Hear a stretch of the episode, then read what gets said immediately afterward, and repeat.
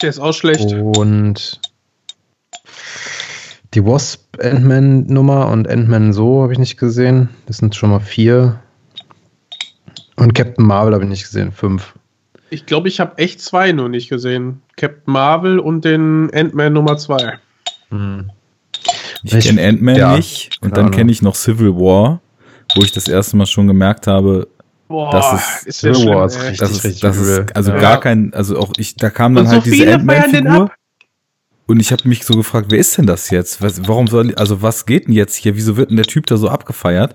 Und ja, aber da hast du leider die Filme falsch geguckt. Genau, ich habe sie falsch geguckt. ja. Ich habe eine Serienstaffel übersprungen. Und Civil War mhm. fand ich so kacke, dass ich gesagt habe, ich lasse das jetzt. Also ich. Aber das Ding ist, das sagen dann ja auch immer alle, ja, äh, das ist ja was für, für Fans und Liebhaber und so. Man muss schon alles gesehen haben und so, weil. Ja, ich habe bis dahin alles nicht. gesehen, fand trotzdem. Nee, aber äh, vor allem, das ist halt überhaupt kein valides Argument, dass man irgendwie alles gesehen haben müsste, um das zu verstehen. Das ist halt ungefähr so, weiß ich nicht, eins plus eins irgendwie ist ungefähr auf dem Level, wie diese Filme zu verstehen. Kannst ja halt, weil die sind ja alle immer Exposition pur, die Charaktere, wenn sie auftreten. Die haben halt so ja. zwei so Trades und erzählen halt sowieso erstmal, was Phase ist so. Und äh, von daher ist vollkommen egal, ob du die anderen Filme gesehen hast oder nicht. Du weißt innerhalb von einer Minute, was los ist. Und das ist jetzt nicht irgendwie was Positives. Nee. also. Und es ist ja auch noch so, es ist ja auch egal, was los ist. Das kommt ja auch noch ja, dazu. Genau. Weil ja, es, es, steht ja, halt ja. einfach nie irgendwas auf dem Spiel. Und, Und das, das Allerwichtigste ist doch, äh, was den Film ja so an, an Absurdum führt, irgendwie. Die, die gehen dann aufeinander los, kloppen sich und dann gibt es noch diese, diese Szene, ich glaube, ist es Black Widow gegen, gegen Hawkeye oder so, keine Ahnung. Äh, wir sind aber immer noch Freunde, oder? Das ist jetzt denkst, so beknackt, Alter, wirklich. Alter, was, was geht da? Ja. Das, also ist wirklich so, Leute, setzt euch zehn Minuten hin, diskutiert es aus, ihr seid alle nicht total gehirnamputiert, dann kann man das regeln. ja. Ja. da fehlt jegliche Gravitas. Also es ist so, ob die sich jetzt dann eine Stunde prügeln oder nicht, das ist halt völlig ja. egal. Und dann kommen jetzt dann so die Fans, ne, und sagen, ey, du hast den Film nicht verstanden. Am Ende haben sich doch Tony Stark und Steve Rogers gestritten und sind gar keine Kumpels mehr. Ja. Aber trotzdem hast du nie das Gefühl, da wo es eigentlich wichtig sein sollte, wenn die sich dann nämlich auf Oma hauen, dass halt irgendjemand da tatsächlich mal in Gefahr ist bei. Also es ist, es steht nichts auf dem Spiel, außer dass sich halt irgendwie zwei Typen nicht mehr vertragen. Ja. Was egal ist, weil sie eh beide im nächsten Film sind. Ja. Aber um nochmal auf die Frage zurückzukommen, falls überhaupt jemals eine Frage war, ich glaube, am besten finde ich tatsächlich den Homecoming Spider-Man. Oh. Ja. Echt? Ja, weil der halt erstens nichts mit den anderen zu tun hat. Das ist schon mal positiv. Und der erste also, Iron Man auch nicht. Ja, genau. nee, weil der halt so als Film halt tatsächlich auch funktioniert, im Gegensatz zu den anderen. Die anderen mhm. funktionieren halt nur als, als Serienbeiträge. Und der Homecoming, den kannst du halt als Film gucken. Genauso eigentlich auch, äh, weiß gar nicht, welcher waren das, ähm, Guardians 1 und 2 theoretisch. Ja, also beide eigentlich. Theoretisch auch, wobei, nee, Tor nicht so ganz. Da kommen ja Tor auch. Tor 3 meinst du jetzt, oder? Nee, den, den, äh, Stimmt, Tor 3. Ja, ja gut, wobei, da musst du auch so ein bisschen wissen, nicht, warum, ja. ja. genau, und warum die oh. überhaupt da rumhängen, wo so rumhängen. I know him so. from work. Der, so äh, die ganze genau. Szene funktioniert nicht ohne. Ja, vielleicht der erste Tor, wobei den, ich, außer halt den zwei, drei Gags, finde ich den auch echt lahm. Aus irgendeinem Grund mochte ich den irgendwie aus dieser Phase One früher sogar noch mit am meisten. Ja, ich kann mich sogar noch dran erinnern. Da habe ich mhm. noch in der Videothek gearbeitet. Und ähm, da, aber schon nicht mehr da beim Joker, Im sondern. Videodrome? Nee, nee, nee. äh, sondern da bei Rheingoldstraße war ich ja schon in der kleinen Videothek. Rheingold. Ähm, ja, und das war so die Zeit, da kam irgendwie gerade Iron Man 1 und äh, Tor 1 und so weiter in die Videotheken und alle wollten halt diese Scheißfilme schon. Da ging das schon los. Wobei Iron Man, glaube ich, am Anfang noch voll egal war. Das lief halt überhaupt nicht so bei uns irgendwie in der Videothek. Und nee. da war das auch noch so ein bisschen, so ein bisschen was für so richtige Geeks halt irgendwie, wenn es die da noch gab. Heute ist ja jeder ein Geek, wissen wir ja. Geeks, und, Geeks ne? and Nerds. Ja. Ähm, und das ist das größte Mainstream-Erlebnis, was wir haben, irgendwie, bla bla bla. Nee, Star Wars ist noch mainstreamiger. Ey, äh, nehmen wir eigentlich Nee. schon auf? Nehmen wir schon auf? Ich Alle schon längst. Ich nehme auch auf, ja. Ah, okay, ich nicht. Soll ich mal auf? Oh Mann, ruiniert. Ich Hau in die Scheiße. Auf. Oh, nimmt auf. Nimm Nachdem auf. ich ja in unserem oft sagenumwogenen Gruppenchat im Vorfeld schon Disney-Verbot für Enough Talk verteilt habe, ist natürlich Ja. total gut, dass wir erstmal eröffnen mit Warmreden über Marvel-Filme. Wir drei, die größten Fans der Materie. Ja. Supporter since day one. Es ist halt, Oh, also, Mann, ey. irgendwas muss passieren. Irgendwas.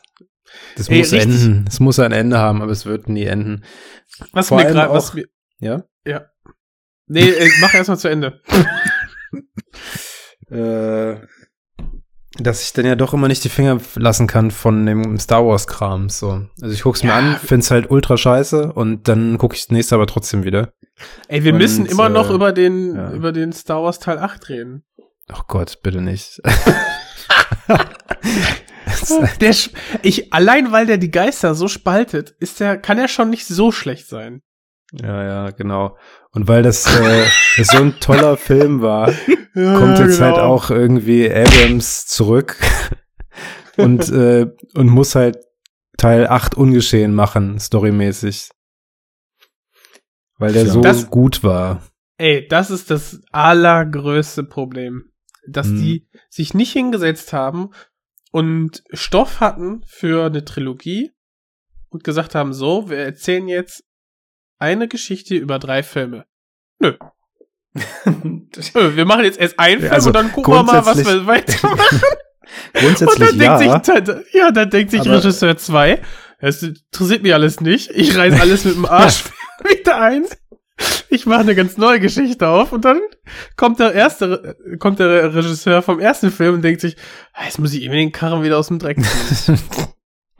Ach komm, ich, ich hol den Imperator zurück. Scheiß Ich hol den. Berater zurück. Äh. Ich finde ja dieses, Ist das alles dumm? ich, ich kann ja nicht mitreden und ich woll- wollte jetzt auch noch sagen, ich finde dieses, die Finger irgendwie nicht davon lassen können, obwohl man eigentlich meint, keinen Bock drauf zu haben. Das Phänomen finde ich ziemlich spannend. Weil es ist Wie ja mit auch, Meth. äh, Well, that escalated quickly. well, that's just like your opinion, man. Ähm, das, das geht ja vielen anscheinend so. Also ich habe tatsächlich dann damals so, als den Civil War äh, ich im Kino ertragen hatte, du, doch danach habe ich noch äh, Doctor Strange geguckt. Da liefen schon andere zwischen und dann habe Den ich habe ich mit Christian im Kino gesehen. ah, okay. Mhm. Ähm, ich, und da habe ich dann auch gemerkt, das war was, was ich vorhin noch so zwischenschmeißen wollte, dass tatsächlich so diese Origin-Filme, wo erstmalig Figuren auch einzeln eingeführt werden, dass die mir dann in der Regel noch am besten gefallen. Weil die ja, die haben ja zumindest noch die Aufgabe, einem etwas näher zu bringen, was man nicht kennt. Wohingegen Mhm. so diese fetten Ensemble-Filme ja nur so einen Status quo aus, aufrechterhalten. Und ja, der Doctor Strange, der war jetzt auch nicht perfekt, aber ich fand so aus so einer Blockbuster-Perspektive und aus so einer äh, audiovisuelle Designer leben sich mal richtig aus und machen einfach mal ein bisschen Kaleidoskop-Irrsinn-Perspektive war Mhm. das schon irgendwie ganz nett und dass sie dann da auch in dem Finale einfach mal so ein paar Regler ganz anders gestellt haben als sonst, wo halt Städte in Städte oder Planeten in Städte oder Städte auf Planeten oder Planeten auf Planeten fallen und blaues Licht dazu ist, ähm, war das mal ganz nett, dass man da irgendwie ein, ein bisschen anderen Weg, obwohl der Verlauf der Story natürlich generisch war und dass es auf ein fettes Finale hinausläuft natürlich auch generisch war, aber trotzdem dann eben die Art von Exzess, die man so kennt, irgendwie nett in eine andere Richtung gespinnt wurde. Aber Mhm. trotzdem hat mir das nicht gereicht, um dann zu sagen, jetzt gucke ich mir den Kram doch weiter an. Ich habe ja immer noch so dieses Damoklesschwert über mir, dass ich den sowieso irgendwann mal gucken muss, um den mit Christian zu besprechen.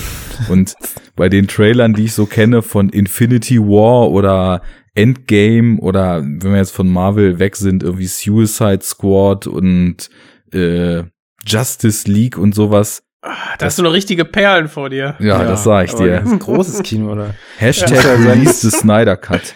Suicide, ja, Suicide Squad und alles, was da so drumherum passiert ist. Also die ganzen Filme vorher und nachher. Ich, also ich bin da so ein Das Geile- bisschen Ich habe raus. ja, ja, Batman wie Superman habe ich noch gesehen und dann dieses, dieses ganze Gekröse da um ähm, den, den Suicide Squad. Das hat mir so die Stimmung von mir gesagt, nee, gucke ich mir nicht an. Alles Zeitverschwendung. Aber es mir dann- die Stimmung, die Stimmung vermisst hat bei dem Film war der Trailer. und dann, dann äh, kam doch jetzt letztens hier diese, diese ähm, Justice League äh, auf, auf Netflix raus. Den habe ich dann auch so in, in Sprüngen immer mal wieder so zusammen gesehen, um zu, um zu gutieren, dass der schlecht ist. Quasi. Weißt du auch wieder Also- sowas, die Finger nicht davon lassen können. Man hat eine Liste von mindestens 100 potenziellen Vollmeisterwerken, die man irgendwie noch nicht gesehen und in der Hinterhand hat. Und man guckt Justice League. Ja, du wirst Ja, halt zugeschissen mit den Filmen. Das ist so die Verfügbarkeit irgendwie. Die- Die 100 Meisterwerke, die du irgendwie noch sehen willst, da kommst du halt nicht mal abends irgendwie so schnell ran. Weil die ganzen scheiß Netflix und wir die ganzen Portale alle heißen halt nur Müll da haben. Wir halt irgendwie nur. und Co. Ja, nicht nur, aber Ey, ich Halt habe zum Beispiel jetzt, jetzt im Horror Oktober, ähm, wo ich noch ein paar Reviews raushauen muss und auch werde, äh, habe ich zum Beispiel Videodrome äh, auch über Netflix geguckt. Quatsch, wirklich? Ja, Ding ist bei, ach krass, okay. genau. Ah Ja, wahrscheinlich, weil der gerade Jubiläum hatte, ne? Haben die den da, den irgendeinen Vertrieb den reingedrückt. Hier nimm doch auch mal den noch mit. Kann sein, ja. Ich bin gespannt, wie sich das entwickelt. Jetzt, wo Hölle Plus schon in Teilen der Welt gelauncht ist. Ähm, Ja. Dann, Die haben sich aber so ein Eigentor geschossen, ey. Ohne Scheiß. Ich wollte es gerade sagen. Ey, also, es dass, ist so, die, ja. dass die in vier Monaten hier erst an den Start gehen. Also, sorry, was ist denn das für ein Move? Ich meine, es wird schon Und- einen Gründe haben. Aber jeder, Ich meine, der Interesse hat, hat Mandalorian jetzt halt schon gesehen, so. Egal, ob der in den USA Fabian, das wohnt geht doch oder- gar nicht, weil es gibt doch Hölle Plus noch gar nicht in Deutschland. Ich Aber weiß auch in nicht, wie ich das Niederlanden- gesehen habe. Ach, wirklich? Ja, und da wohnst du oder was? ja, an Das der Grenze. Ich nicht. fahr da jetzt Man immer rüber kann doch jetzt zum Ausstrahlungstag. das nicht gucken jetzt. Das geht nicht. Das stimmt. Ich habe einen Freund in Holland. Der, Ich hatte ähm, gerade Tee im Mund. Kannst du sowas im Mund, ist in der Nase. Jetzt in der Nase und überall auf dem Bildschirm. Ähm, Wir klären das Ja, jetzt genau. polizeilich. Kommen Sie mit zur Polizei.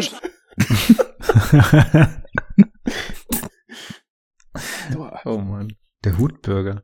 Yep.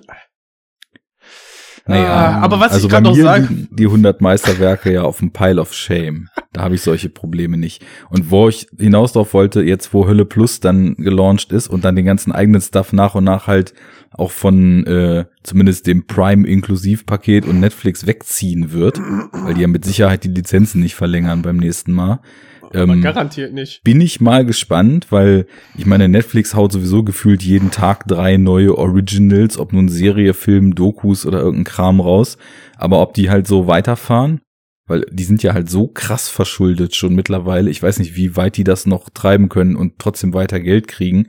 Oder ob die dann sagen, okay, äh, es interessiert sich sowieso die ganze Welt nur noch für Marvel und Star Wars. Wir kaufen jetzt irgendwie alles, was wir kriegen können, günstig ein, wo dann halt zwangsweise so guter B-Schlock und äh, guter A-Schlock bei ist, den halt sonst niemand haben will. Ich glaube nicht, dass Netf Netflix diese, dieser Parkplatz wird. Ich glaube tatsächlich, dass es Glaub eher Amazon macht. Aber ähm, wird interessant so in den nächsten Also, Monaten. aber, Ne- aber Netflix hat zwei Standbeine, bei mir zumindest. Und zwar hat die, haben die zum einen die Comedy-Specials, äh, gerade auch aus USA und so, die ich ganz nice finde. Und das zweite ähm, ist Anime. Also ich habe jetzt Ja, aber die haben halt nur so, Die- so Crap-Anime da, oder? Und mal Nein, so zwei, zwei drei Nee. gute unter 30 oder so. Die haben, die haben hier diese Berserk ähm, OVAs, die haben jetzt Wirklich? Neon Genesis, ja, Ja, äh, Evangelion neu, oder? rausgehauen. ja. Ähm, Neon Genesis ist ja alt, 90er. Nee, ich meine Die neu im Klassik. Sinne von neu bei Netflix. Weil ich gucke Äh, da das schon immer sein, so ja. alle paar Monate mal irgendwie, was bei den Anime-Sachen abgeht. Und- da gibt's dann immer Yu-Gi-Oh! der Film Teil 8 und so ein Scheiß halt irgendwie. Und, und Pokémon oder was, aber interessant. Ähm, dann haben die hier Full Metal Alchemist, meine ich. Ja. Und was Das sie auch noch Nicht so gut. äh, nicht gesehen und äh, was ich jetzt geguckt habe, Hunter x Hunter oder Hunter Hunter. Habe ich Mhm. früher den Manga gelesen, habe mich total gefreut ähm, und ohne Scheiß, das hat so ein Suchtpotenzial wie Dragon Ball damals. Ähm, ist schon, ja, geht nur 20 Minuten so eine Folge und dann irgendwie so, ne, Feierabend, äh, der Abend zu kurz für einen schönen Film und man ist auch selber nicht mehr so aufnahmefähig. Komm, entweder ähm, Teil 5 von Justice äh, League oder halt eben eine Serie.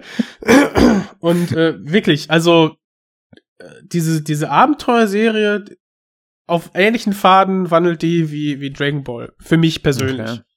Äh, aber war das bei Rick and Morty immer ein bisschen so, dass, weil da sind ja, ja auch relativ kurze Folgen. Die kann man halt auch krass irgendwie wegballern, ich, wenn man mal gerade Zeit hat. Auch bei Netflix, genau, kommt, mhm. denke ich, die nächste Staffel wird da, denke ich mal, auch veröffentlicht. Freue ich mich schon drauf.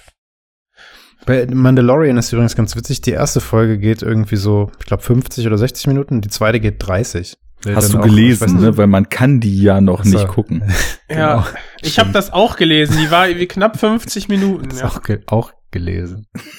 ja, wirklich.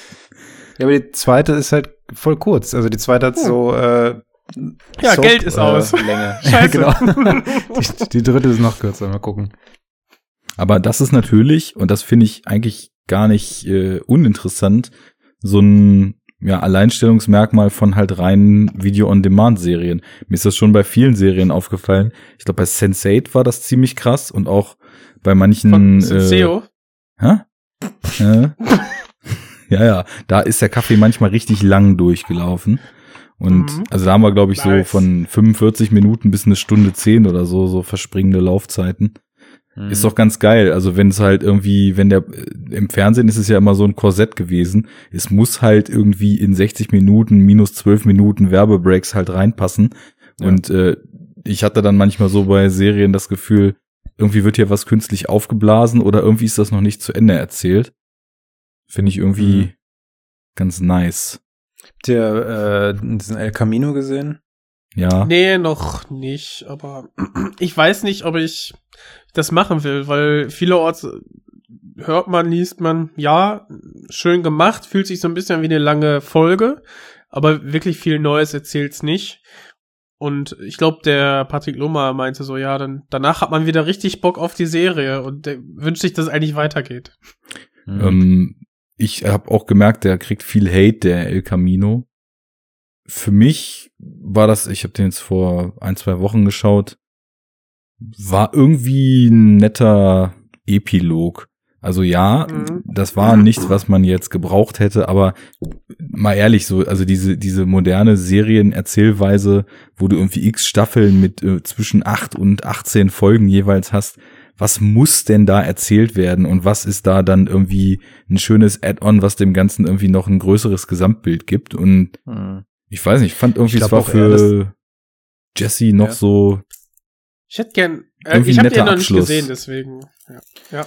Ich denke, dass es auch äh, eigentlich gar keine schlechte Idee grundsätzlich ist, ähm, wenn man halt die, wenn man der Meinung ist, zumindest die Breaking Bad Kuh noch weiter melken zu müssen, dann halt so Filme zu machen, die irgendwie hier und da in der Timeline noch mal ein bisschen was hinzufügen. Das Breaking Find Bad ich, Cinematic Universe. Ja, ich, klar. Also ich meine BBCU.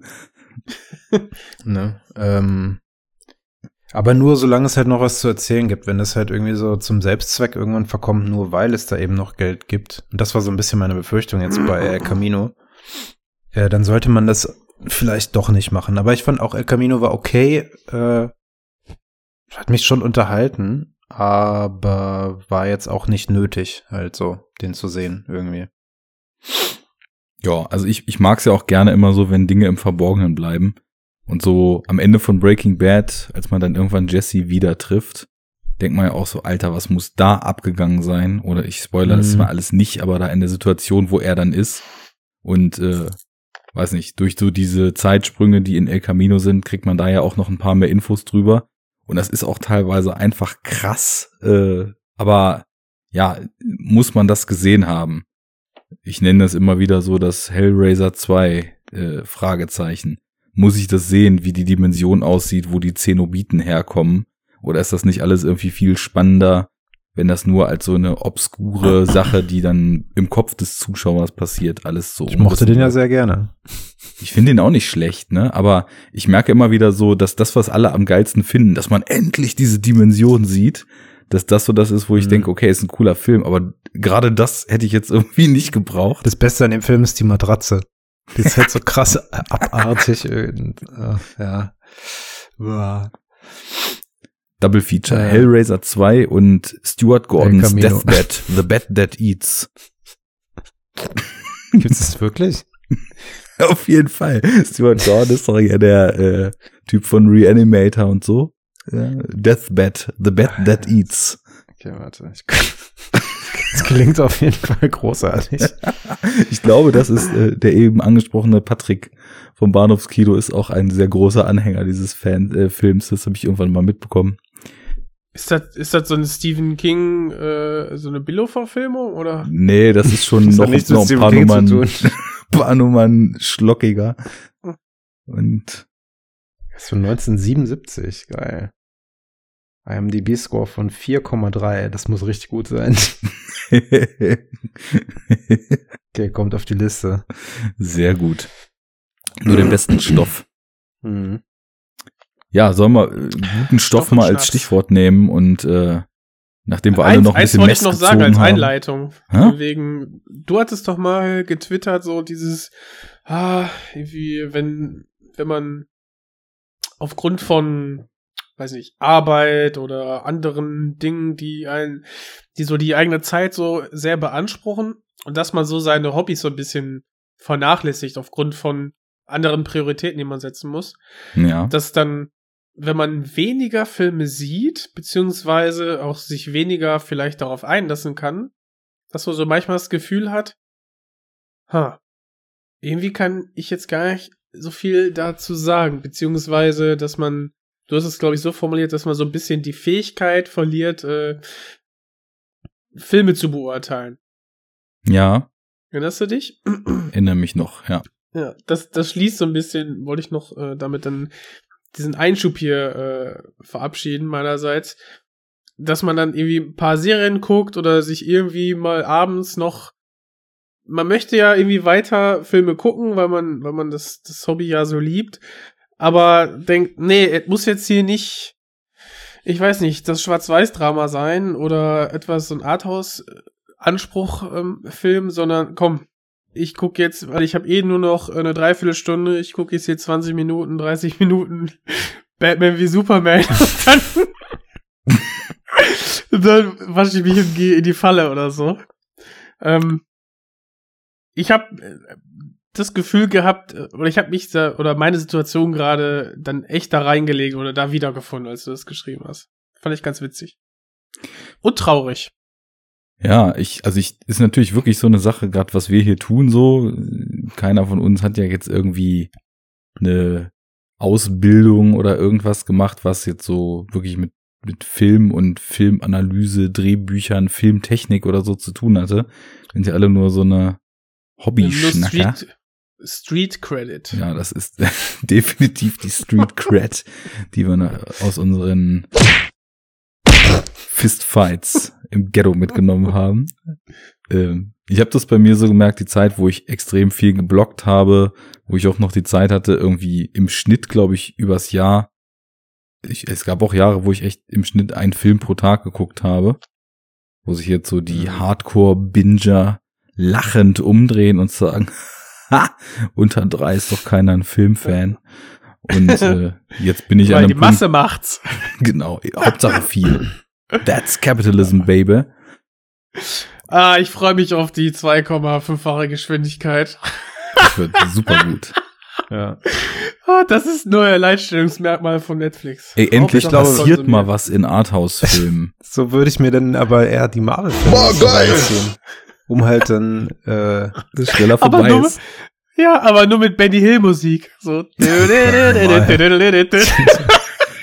kommt die nicht automatisch dazu dann? Irgendwie So, als, so als Feature von Netflix. Wenn schon zweieinhalbfach, dann mit Ja. Benny Hill. Das wäre geil. Ich- ich- das würde ich Scorsese lege auf jeden Fall bis ins Letzte als, als wahren Propheten, wenn wir nicht nur Ja. Jahrmarktfilme als Jahrmarktfilme gucken, sondern auch noch mit Jahrmarktmusik unterlegt. Scorsese approves. Ähm, jedenfalls, die, äh, also jeden, der nicht Re- Red Letter Media kennt oder guckt, äh, sei das mal ins Herz gelegt, dieser YouTube-Kanal. Ähm, die Jungs sind ja auch schon seit Ewigkeiten irgendwie am Start, habe ich das Gefühl. Und die haben jetzt ja den ersten Teil ihres äh, Jahresrückblicks ähm, veröffentlicht und hat, haben das dann auch ähm, angesprochen und haben dann als Beispiel gebracht, weil äh, Jay ja ähm, Climax so abgefeiert hat und den auch gerade, der auch gerade bei Netflix läuft. Meinten- und meinten dann, ja, auch den kann man dann ja auch auf zweieinhalbfacher Geschwindigkeit sehen. Und wie die sich dann auf dem Boden win winden und schreien und so, das ist, es hat, es ist so absurd, diese, diese Vorspultaste, ne? Wirklich, also das habe ich ja schon ähm, manchmal auf der Playstation gemacht. Da kannst du ja auch quasi 1,5-fach, dann Ja, ja. ist ja auch der Ton angespielt, ne? Jedwede Dramatik geht verloren und es ist nur absurd. Gibt's den Button schon bei Netflix? Äh, Nur testweise, glaube ich, in ein paar Ländern oder sowas. Nur für die heftigen Beta-User. Ja. Wahrscheinlich auch in Holland. Für die Beta Neue Droge. Einmal, einmal Slow-Mo rauchen und dann Netflix auf zehnfacher Geschwindigkeit, sodass man auf Droge wieder in normaler Geschwindigkeit gucken kann. Ja, ach, Das gibt's dieses in Mega City meinst du, One. Ne? Äh, genau.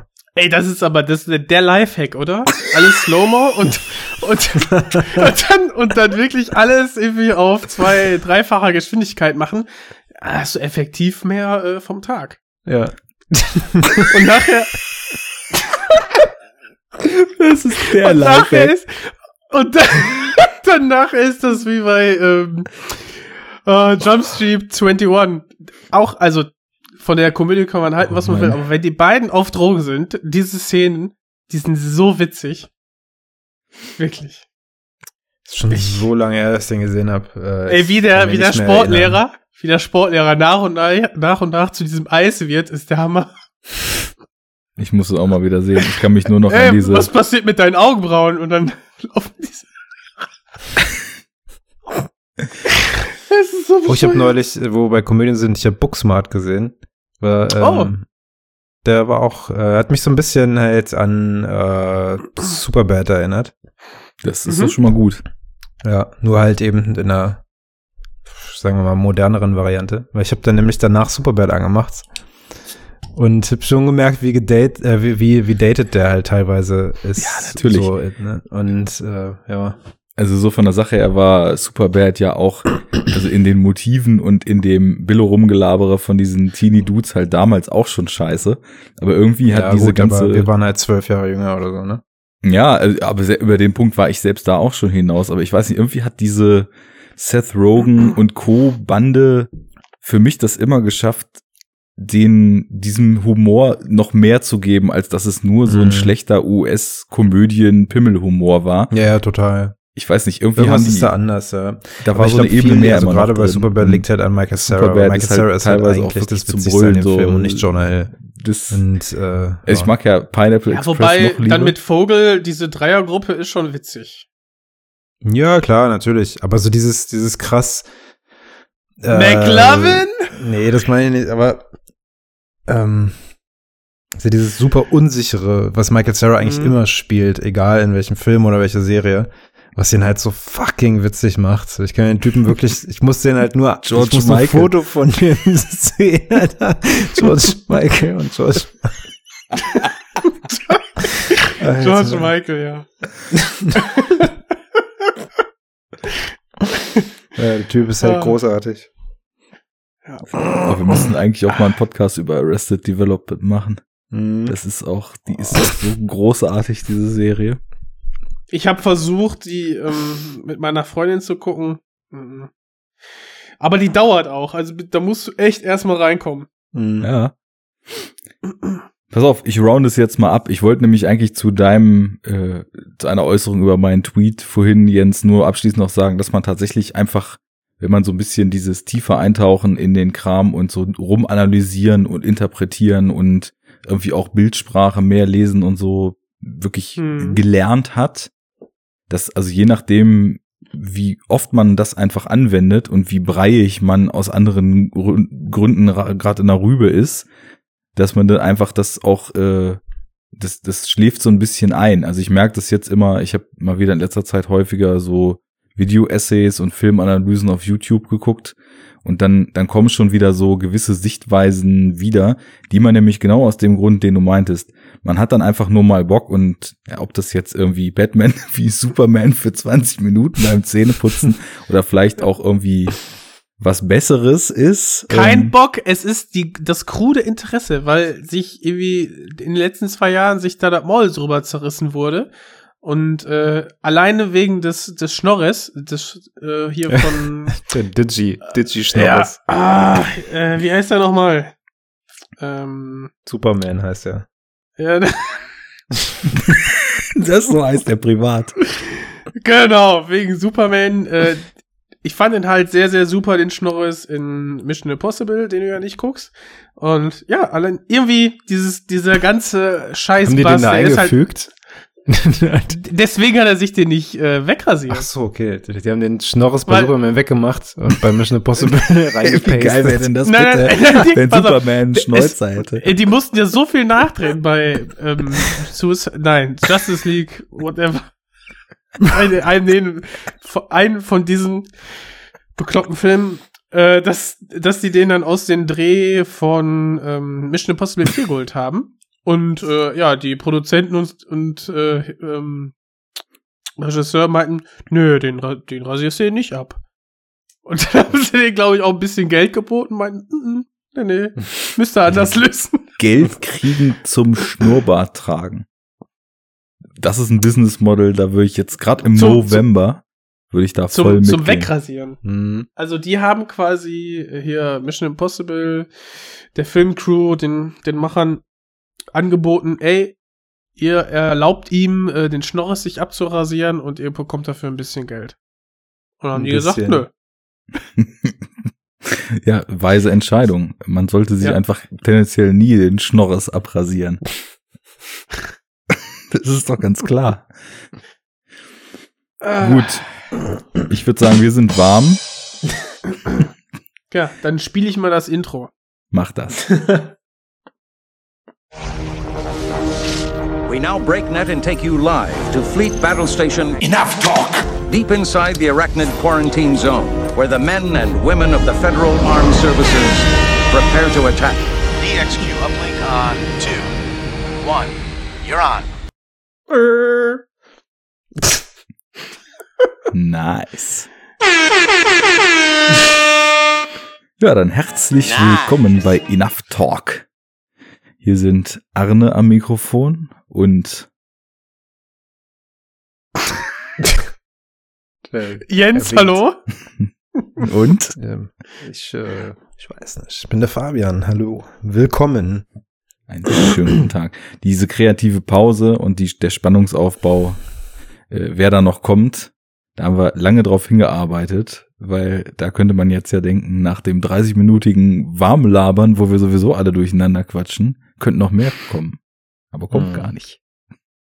Es ist einfach eine Dreisamkeit. Nicht vier, keine Familie, vierköpfig, die sich irgendwo einschleicht und da lustige Dinge tut. Ja, wir haben uns hier heute mal wieder in dieser Konstellation zusammengefunden, weil wir wenige Tage vor dem 100. Geburtstag des südkoreanischen Kinos ähm, einen Film aus eben dieser Filmschmiede besprechen wollen. Ja. Was haben wir geschaut? Parasit. Parasite. Ich würde es jetzt auf Koreanisch aussprechen, aber Bitte. nee. Ähm, Keine ja, Lust. Parasite. Von Bon Joon-ho oder John Hu Bong. Weil Bong ist der Nachname. Aber der kommt vorne. Genau. Genau. Finde ich immer respektlos, dass in der IMDb bei den südkoreanischen Filmschaffenden das einfach so eingewestlicht ist. Ich meine, es ist ja nun mal dort Brauch, dass der Nachname zuerst steht. Deswegen finde ich, wir können es auch Ja. so machen. Finde ich auch doof, dass die Amis da so, ähm, ja, wie soll ich sagen, die sind nicht konsequent, die sind unkonsequent. Die schreiben ja auch das Jahr zuerst, dann den Monat, dann den Tag. Könnten sie sich auch gegenseitig mit den Nachnamen anreden. Das wäre die logische Konsequenz. Richtig. Nein, alles Kraut und Rüben. Ein absolut Schlecht. bekackter Scheiß. Bekackte Amateure. ja, äh, wie, wir haben ja Bong Joon-ho schon in den ganz frühen Tagen des Enough Talks mal am Start gehabt. Da wart ihr beide ja noch quasi im Uterus und seid noch nicht auf der Welt gewesen und ich. Ich wollte Nee, ich wollte aber- gerade fragen, ob ich da schon irgendwie dabei war. Nee. Ähm, zumindest kommt es mir so vor, als wäre ich dabei gewesen.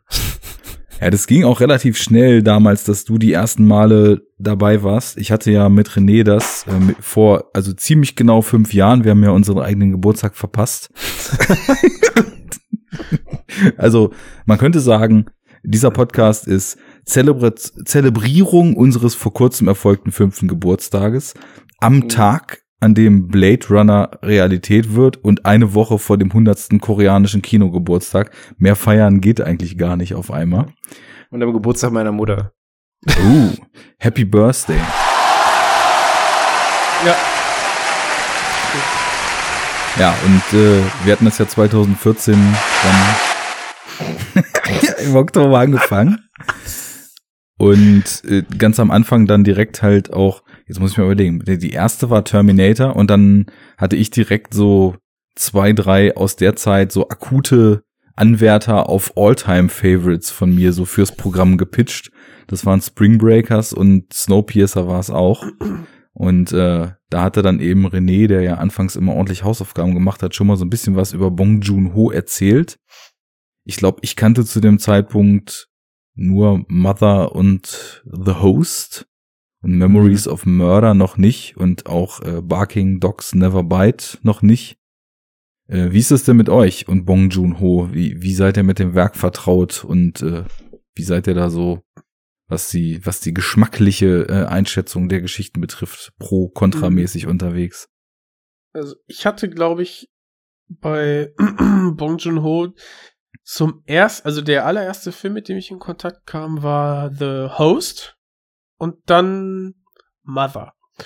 Ähm, ich habe halt, als ich noch im Kino gearbeitet äh, habe, hab ich dann mit einem Kollegen so uns über ja südkoreanische Filme unterhalten. Er meint, ja hier äh, Bong Joon-ho, The Host. Er meint, ja auch schon mal von gehört. Ja hier, weißt du was? Den gucken wir jetzt äh, an dem und den Tag mal. Dann haben wir uns den zusammen reingezogen und ja, ich war erstmal etwas verwirrt, ob der ähm, wirren, wie ich am Anfang dachte, sehr, sehr konfusen Genre-Mischung, weil ähm, was sich dann später als Markenzeichen herausstellen sollte. Teilweise zumindest, weil das finde ich, ist auch nicht überall gegeben bei ihm. Jedenfalls nicht so stark wie bei The Host. Äh, jedenfalls war ich doch äh, sehr begeistert, weil die Filme ähm, ja mich einfach immer mitreißen konnten und ähm, ja, ob es jetzt südkoreanisch ist oder einfach das Setting oder auch einfach die Art und Weise, wie er die Geschichten erzählt, das ist einfach ähm, anders als westlich und trotzdem sehr, sehr oder gerade auch deswegen spannend für mich und deswegen ähm, bin ich da erstmal ein Fan von. Dann habe ich ähm, anschließend nach Mother habe ich mir Memories of Murder angeschaut und war einfach begeistert. Wirklich, ich war dann relativ schnell verliebt in den Film. Ähm, und ja, dann war ich Bon Joon-ho-Fan und habe mich dann auch schon gefreut auf Snowpiercer, hab diesem äh, Kino-Release entgegengefiebert und hab den dann auch im Kino gesehen. Und danach gelohnt auf. auf jeden Fall. Und danach Okja auf äh, ja, Netflix eben, die Original-Produktion und jetzt zuletzt eben Parasite. Sauber. Ja. Bei mir ist es ein bisschen kürzer, also ich kenne nur eine Handvoll, irgendwie drei, vier. Ich glaube, der erste, den ich gesehen habe, ist auch wie bei euch halt The Host. Das war auch zu der Zeit, als ich in der Bibliothek gearbeitet habe. Da war der und ich glaube, ich habe den nur wegen des Covers eigentlich mitgenommen. Irgendwie Monster vorne drauf und so, ja, okay. Tentakel. Und, ey, Tentakel, und das ja. Cover ist so schlecht leider. Also Ja. es sieht aus wie der übelste B-Schlock, aber Ja. ist er nicht. Ich habe halt äh, einfach immer so fünf Filme mit nach Hause genommen, vier, fünf Filme. Und äh, irgendwann gehen einem dann auch die Filme aus und nimmt man halt auch die mit den eigenartigen Covern. ähm, Und- ja, ansonsten und- weiß ich gar nicht. Bitte? Also wusstest du denn in etwa, was dich erwartet? Oder Nee, gar hast nicht. du quasi, Nee, überhaupt hast du nicht. mit, Also okay. ein Kollege hatte den empfohlen, äh, hat aber sonst nicht mehr dazu gesagt. Mhm. Ich so, Das ist okay, cool. Cover ist irgendwie ein bisschen weird. Nimmst du mal mit. Ähm, ja, das war der erste Film und dann habe ich aber überrascht. ja total. Ich habe dann aber lange nichts gesehen, glaube bis Snowpiercer von Bong Joon-ho. Mhm. Ähm, ja, und dann halt auch so. Also Memories of a Murder habe ich nicht gesehen. Ich habe äh, Mother noch geguckt und ähm, Okja, aber den habe ich dann irgendwann ausgemacht. Fand dieses Vieh so ein bisschen nervig. Ja. Also jetzt so die, die Animation, das sah halt einfach irgendwie ein bisschen kacke aus. Und ich dann irgendwie an dem Tag hatte ich dann keinen Bock und ja, seitdem habe ich so nicht weitergeguckt. Ja, und jetzt Ähm, halt Parasite, ne? Bei, bei Okja ist es natürlich auch tatsächlich so eine Sache, dass man, sage ich mal, wenn man jetzt nicht so bis ins Letzte auf so voll animierte Wesen steht, dass dann halt so ein animiertes Riesen-Computerschwein, trotz allem, was der Film irgendwie drehbuchtechnisch richtig macht und in seiner Art und in seinen skurrilen Situationen irgendwie auch wieder ausbügelt, du musst halt die ganze Zeit so diese Suspension of Disbelief haben, dass du eben Mhm. dieses Schwein als real kaufst. Und das ist mir tatsächlich auch sehr schwer gefallen was so Mhm. ein bisschen der Dämpfer für mich bei dem Film war. Ähm, ja, ich habe Ja, wenn mittlerweile man das irgendwie als Anime äh, ge- gedreht hätte oder sowas, würde auf jeden Fall ja eine coole Idee. wesentlich Mhm. besser funktionieren. Ja, stimmt. Ja, ich, ich hatte weniger ein Problem damit. Klar, es ist halt irgendwie eine Mischung, also es wird ja als Superschwein, glaube ich, betitelt, ne? Also Mischung aus Schwein und Rind oder irgendwie sowas. Ähm, das Schöne ist ja, dass die alle damit relativ umgehen wie, ja, irgendwie das, das Wunder der Gentechnik und neue Fleischproduktion ähm, im Prinzip. Und du hast halt die ganze, diesen ganzen, ähm, die ganze Fleischproduktion, die hier sehr stark und scharf kritisiert wird. Und da finde ich, wirkt es schon besser, wenn es in der Realität so stattfindet. Aber es schneidet sich natürlich mit dem, was ihr sagt, wenn die Animation, wir sind verwöhnt äh, von dem Verein, dessen Namen wir nicht sagen, die jetzt den Hölle Plus ähm, an den Start gebracht haben in den USA. Oder von digitalen Rasuren. Genau. Jedenfalls, das, also guckt man sich jetzt den Trailer zu König der Löwen an und denkst, okay, Wahnsinn, was technisch alles möglich ist. Diese toten Das- Augen, großartig. Ja, und besonders so dieses befremdliche Gefühl, wenn Tiere, die völlig echt, äh, quote unquote, dann aussehen, plötzlich anfangen zu sprechen. Und zu singen vor allem. Awesome. Einfach awesome. Demnächst auf Hölle bereits nur Plus. um die Technik-Demo, Mensch. Ja, Die- du hast natürlich recht. Das wollte ich hören, danke. ja, oder die verkaufen doch damit ihre, ihre, also die holen damit ihre Produktionskosten so ein bisschen wieder rein, oder? Womit? mit den? Filmen. Die, die hauen jetzt, um wieder bei Disney zu bleiben und abzuschweifen, die hauen jetzt ihre größten ähm, Zeichentrick-Erfolge als ähm, Animationsfilme äh, wieder raus, also Computeranimationsfilme.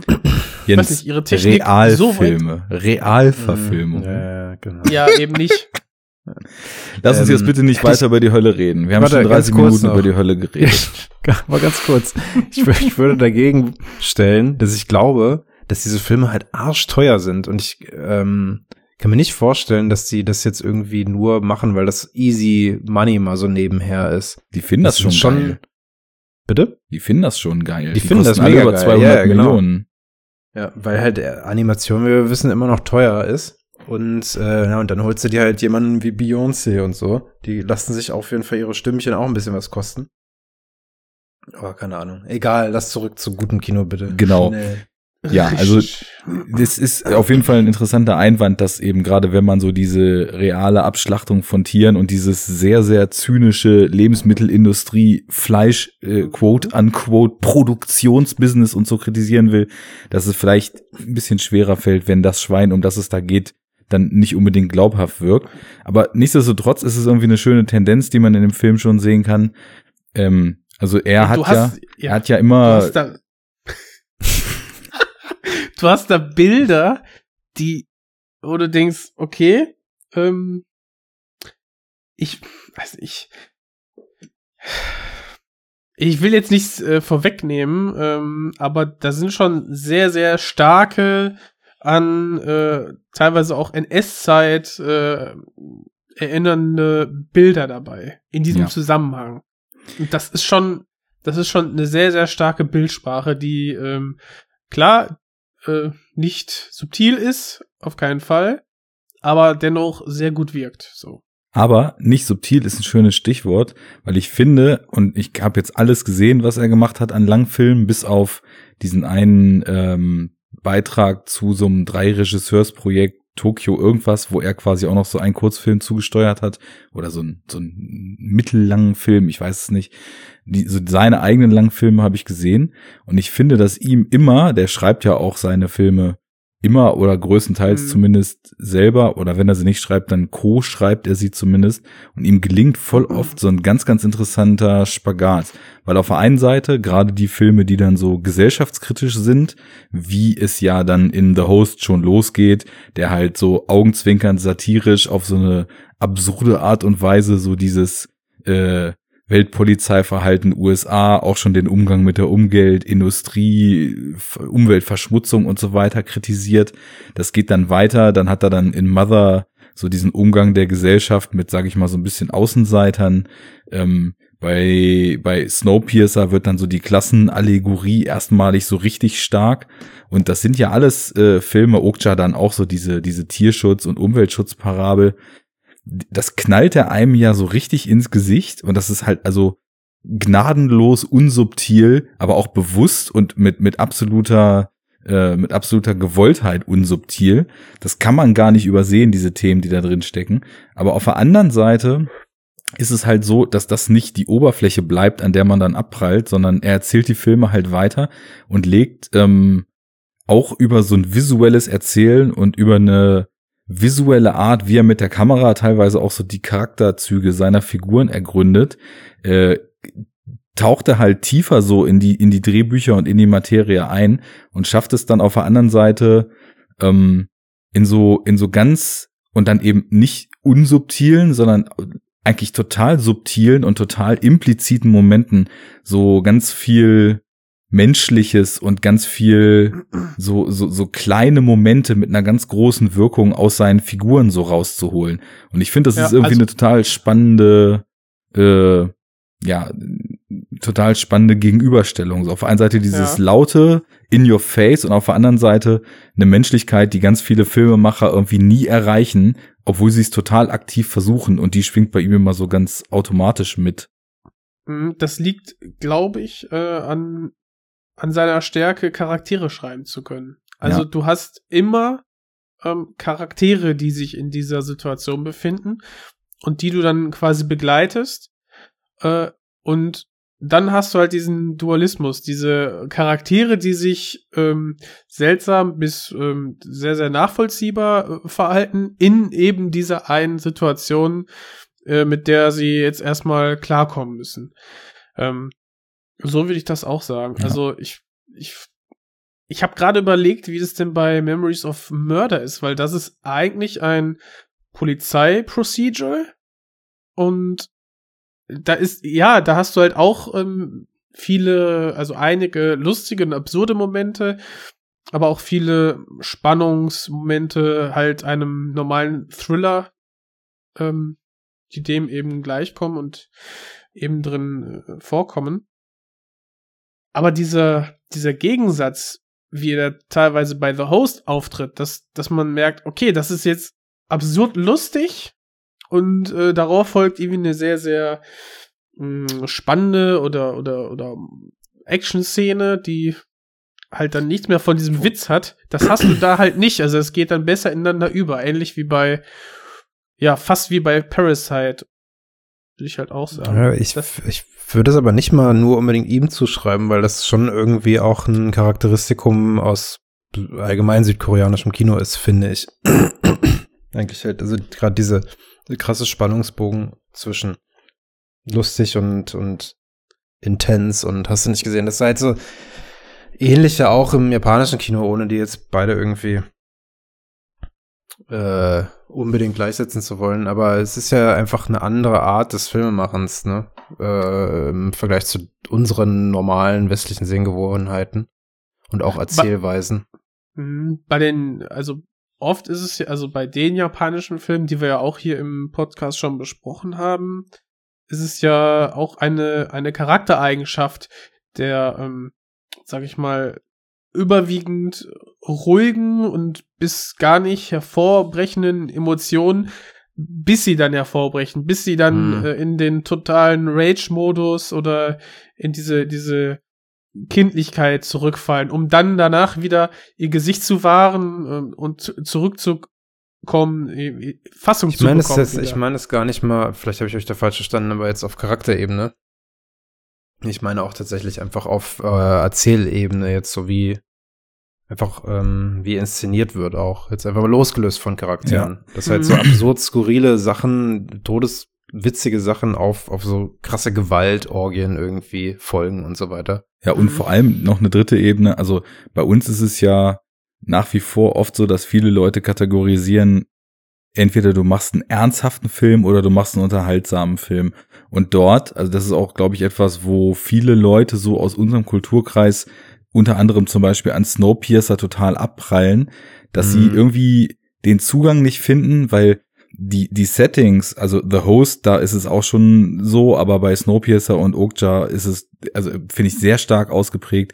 Das ist so absurd und überzeichnet, dass äh, Bong dann da wirklich schon so mit der Groteske spielt. Ne? Also das hat teilweise dann in der Überzeichnung und in den weirden Momenten hat das äh, stark Gilliameske Züge. Also ich Mhm. erinnere mich Stimmt. da in, in Snowpiercer, als die plötzlich mit Fischen sich verprügeln und die Typen, diese maskierten Gasmaskentypen in diesem Ab, also das ist halt voll drüber. Und also ich glaube, ganz viele Leute kommen nicht damit klar, dass in so einem Film dann auf der anderen Seite, also sowas Groteskes, dann mit so krasser Action gepaart ist. Und da hast du völlig recht, Fabi. Also so dieser, diese Bereitschaft zum Genrewechsel im Film, ne? Ich meine, guck dir Oldboy an, das ist halt ein Ja, ja, totales Psychodrama und plötzlich sind irgendwie zwei der besten Action-Szenen, die man jemals gesehen hat. Irgendwie diese, diese Schlägerei mit dem Hammer in dem Gang oder diese eine, wo er sich mit den Typen kloppt, als er gerade rausgekommen ist, einfach auf der Straße. Das sind irgendwie brillante Action-Szenen und gegen Ende wird's dann irgendwie zum total zermarternden äh, Schuld- und Familien- und Sühnedrama. Und ich glaube, da steigen viele Leute aus und sagen, das passt doch nicht zusammen. Eine griechische Tragödie. Genau. Und bei Bong eben auch, ne? Also, dass dann, dass dann so viel Menschliches und auch so viel wahres Menschliches so über, über Gesellschaft und über das Individuum dann in so einem Film verpackt ist, aber du musst es erstmal aus grotesken Fabeln über einen ewig fahrenden Zug mit Fisch, Fischmördern und Riesenschweine rausklamüsern. Äh. Mhm. Das klingt halt schon so schräg, wie es ist, aber ich finde es super geil, weil der hat irgendwie dadurch, also ich finde, Bong hat dann eben auch noch mal so einen anderen Ton als so die anderen bekannteren südkoreanischen Regisseure, keine Ahnung, Park Chan-wook, Kim Ji-woon, Kim Ki-duk oder äh, wie heißt der, Na Hun Jin oder so, der den The Chaser gemacht hat. Ähm, Ah, super. die haben alle irgendwie auch so einen distinktiven Style, aber bei ihm, also gerade so diese tonalen Wechsel in Verbindung mit äh, immer einer Kamera, die irgendwie so ganz interessante Sachen so aus den äh, Frames und auch aus den Raumaufteilungen und den Figuren so rausholt, ist noch mal irgendwie was sehr, sehr eigenes und sehr spezielles. Mhm. Also, Ja. ich muss das erstmal, äh, ich muss das erstmal vor, verarbeiten. Du hast gesagt, ähm, dass, dass man ja quasi diese, diese Aufteilung äh, hat, ne, zwischen ernstem, arthausigen Kino und Unterhaltungskino. Und in einem Interview meinte er, ja, diese Aufteilung gibt's ja eigentlich auch in, in Südkorea, also so dieses äh, Blockbuster-eske und äh, leichte Unterhaltung, so dieses Schubladendenken und dann dieses äh, Arthausige. Das ähm, ist halt nicht nur irgendwie in Deutschland oder USA ähm, gang und gäbe oder beziehungsweise in Europa, scheint wohl überall zu sein. Nur, dass sein Anspruch erstmal ist, vor allem einen unterhaltsamen Film zu machen, zu drehen, zu produzieren. Und im zweiten Moment merkt er halt, ja, irgendwie gibt es dann doch immer wieder ähm, so absurde Momente, die er dann später nach dem Schnitt feststellt, die er dann ja entweder herausarbeitet durch Schnitt etc. oder eben nicht. Und er hat dann wohl auch Probleme mit, mit seiner Vermarktung. Dass die dann ihn dann auch fragen, ja, scheiße, ne, wie sollen wir das denn jetzt hier wieder vermarkten, was du hier an, an Film produziert hast?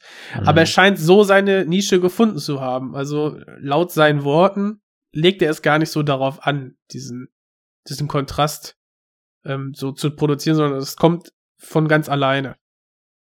Ja, ich meine, teilweise. Ich ah, sorry, ja. sag. Äh, ja, dass, dass ich eben glaube, dass das halt eher Ausdruck der Kultur ist und jetzt nicht unbedingt äh, gewollt oder so. Also jetzt mhm. im, im, Sinne von darauf angelegt, irgendwie jetzt ja. einen krassen Genrebruch irgendwie dazu bringen. Genrebruch aus unserem Blickwinkel.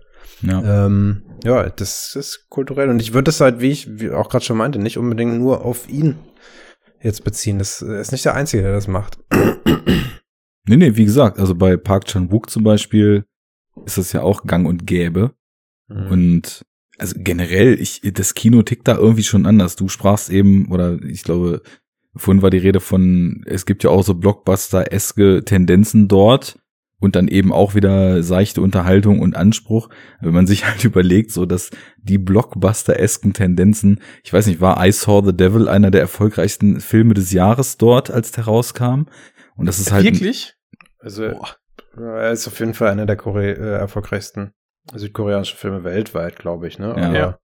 Aber, Aber auch dort jetzt war. Also dort ist es immer wieder so, dass so bierharte Thriller, ich glaube, The Man from Nowhere war einer der irgendwie besucherstärkster südkoreanischer Film des Jahres dort in dem Jahr, wo er rauskam, gewesen ist. Und es oh. sind so, also das, das sind klar, das sind dann wieder Filme, die sind extrem so auf Style und auf Kinetik und so gebürstet.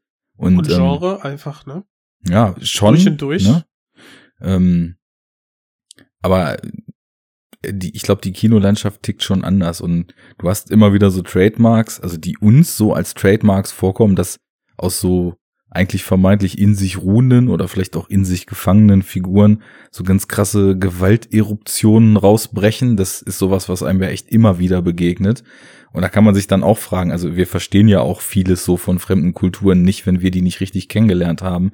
Ist das vielleicht auch was, was so ein Ausdruck dieses sonst sehr auf Höflichkeit bedachten und äh, ja sehr, sehr, sag ich mal, ruhigen Lebensstil ist? Kann ja alles sein. Das gibt, glaube ich, viele Sachen, die man da, wenn man die Kultur nicht kennt, nicht so wirklich versteht. Das merkt man ja auch jetzt äh, ganz stark an dem Beispiel. Am Anfang in Parasite bekommt ja die ähm, ärmere Familie, ähm, wie heißt die? Wie heißt jetzt der Familie? Die ärmeren sind die Kims. Kim. Und die anderen Kims, sind die genau. Parks. Ich glaube, das ist Richtig. ungefähr das Äquivalent zu, das einen sind die Müller und die anderen sind die Meier. Mhm. Oder ja. die Schmidt. Pa ja. Ich kannte auch mal eine Frau Park, eine sehr nette Organistin. Ähm, ja. Auf jeden Fall, genau, auf jeden Fall, ganz am Anfang bekommen ja die Kims ähm, ein, von einem Schulfreund des, des älteren, ne, doch des älteren Bruders, ähm, bekommen die ja einen Stein geschenkt. Und wie haben die das nochmal übersetzt? Wie, ich dachte so, ha, wie, wie kommen jetzt hier den Stein der Weisen? Denn wenn die den Stein ähm, bekommen, dann ist quasi die, die, die, die Familie gesegnet und ähm, wird jetzt quasi Glück und Reichtum kommt dann in das Haus. Mhm. So. Und das ist halt eine, eine Geste und irgendwie ein, ja, kultu kulturelle ähm, kultureller Brauch, der halt so in Europa, soweit mir das bekannt ist, so gar nicht existiert. Also an solchen Feinheiten merkt man einfach ganz klar, ähm, dass wir in einem anderen Kulturkreis sind und äh, ja, einfach in einem anderen Land, wo es einfach Neues und anderes zu entdecken gilt.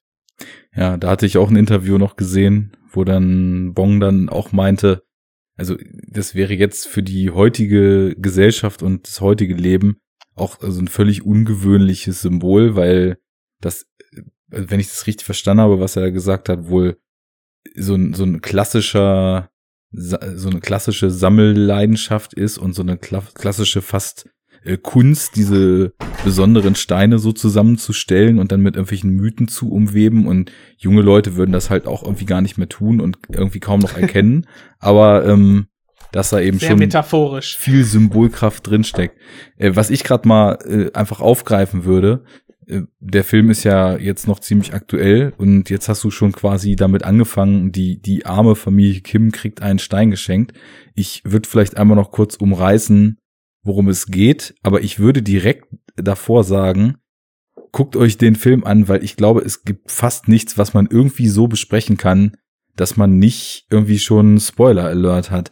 Gut, ich Mhm. habe ich hab auch wieder kein Trailer geguckt, weil für mich völlig klar war, dass ich den Film sehen möchte. Ich weiß nicht, wie viel von dem Fortgang der Handlung im Trailer ist. Wahrscheinlich Ich glaube, den, den ersten Teaser oder den ersten Trailer kann man sich angucken. Den habe ich nämlich gesehen. Aber die grobe Idee war mir dann schon, ähm, Ja. wurde quasi transportiert, wie es sich gehört. mir nur so grob und allein deswegen hat mir irgendwie die Handlung, so sage ich mal, im ersten Drittel oder vielleicht dann in der ersten Hälfte, bis quasi das Setting dann vollends etabliert ist, schon so unglaublich viel Freude und so kleinere What the fucks beschert, dass ich Mhm. äh, sagen würde, also wir besprechen den Film sowieso all in. Ich habe auch keinen Bock, ewig um heißen Brei rumzureden und irgendwie erst so ewig rumzueiern und dann Spoiler zu machen. Also ich beschreibe komm, jetzt die Handlung und dann besprechen wir den Film einfach normal. Ja, oder wir machen kurz Fazit. Wir verraten Also, als erstes das Ende. Und am Oder Kurzfazit, wie- tot. wie immer. Oder? So kleiner Brauch. Also Mhm. ich fand den auch sehr, sehr gut.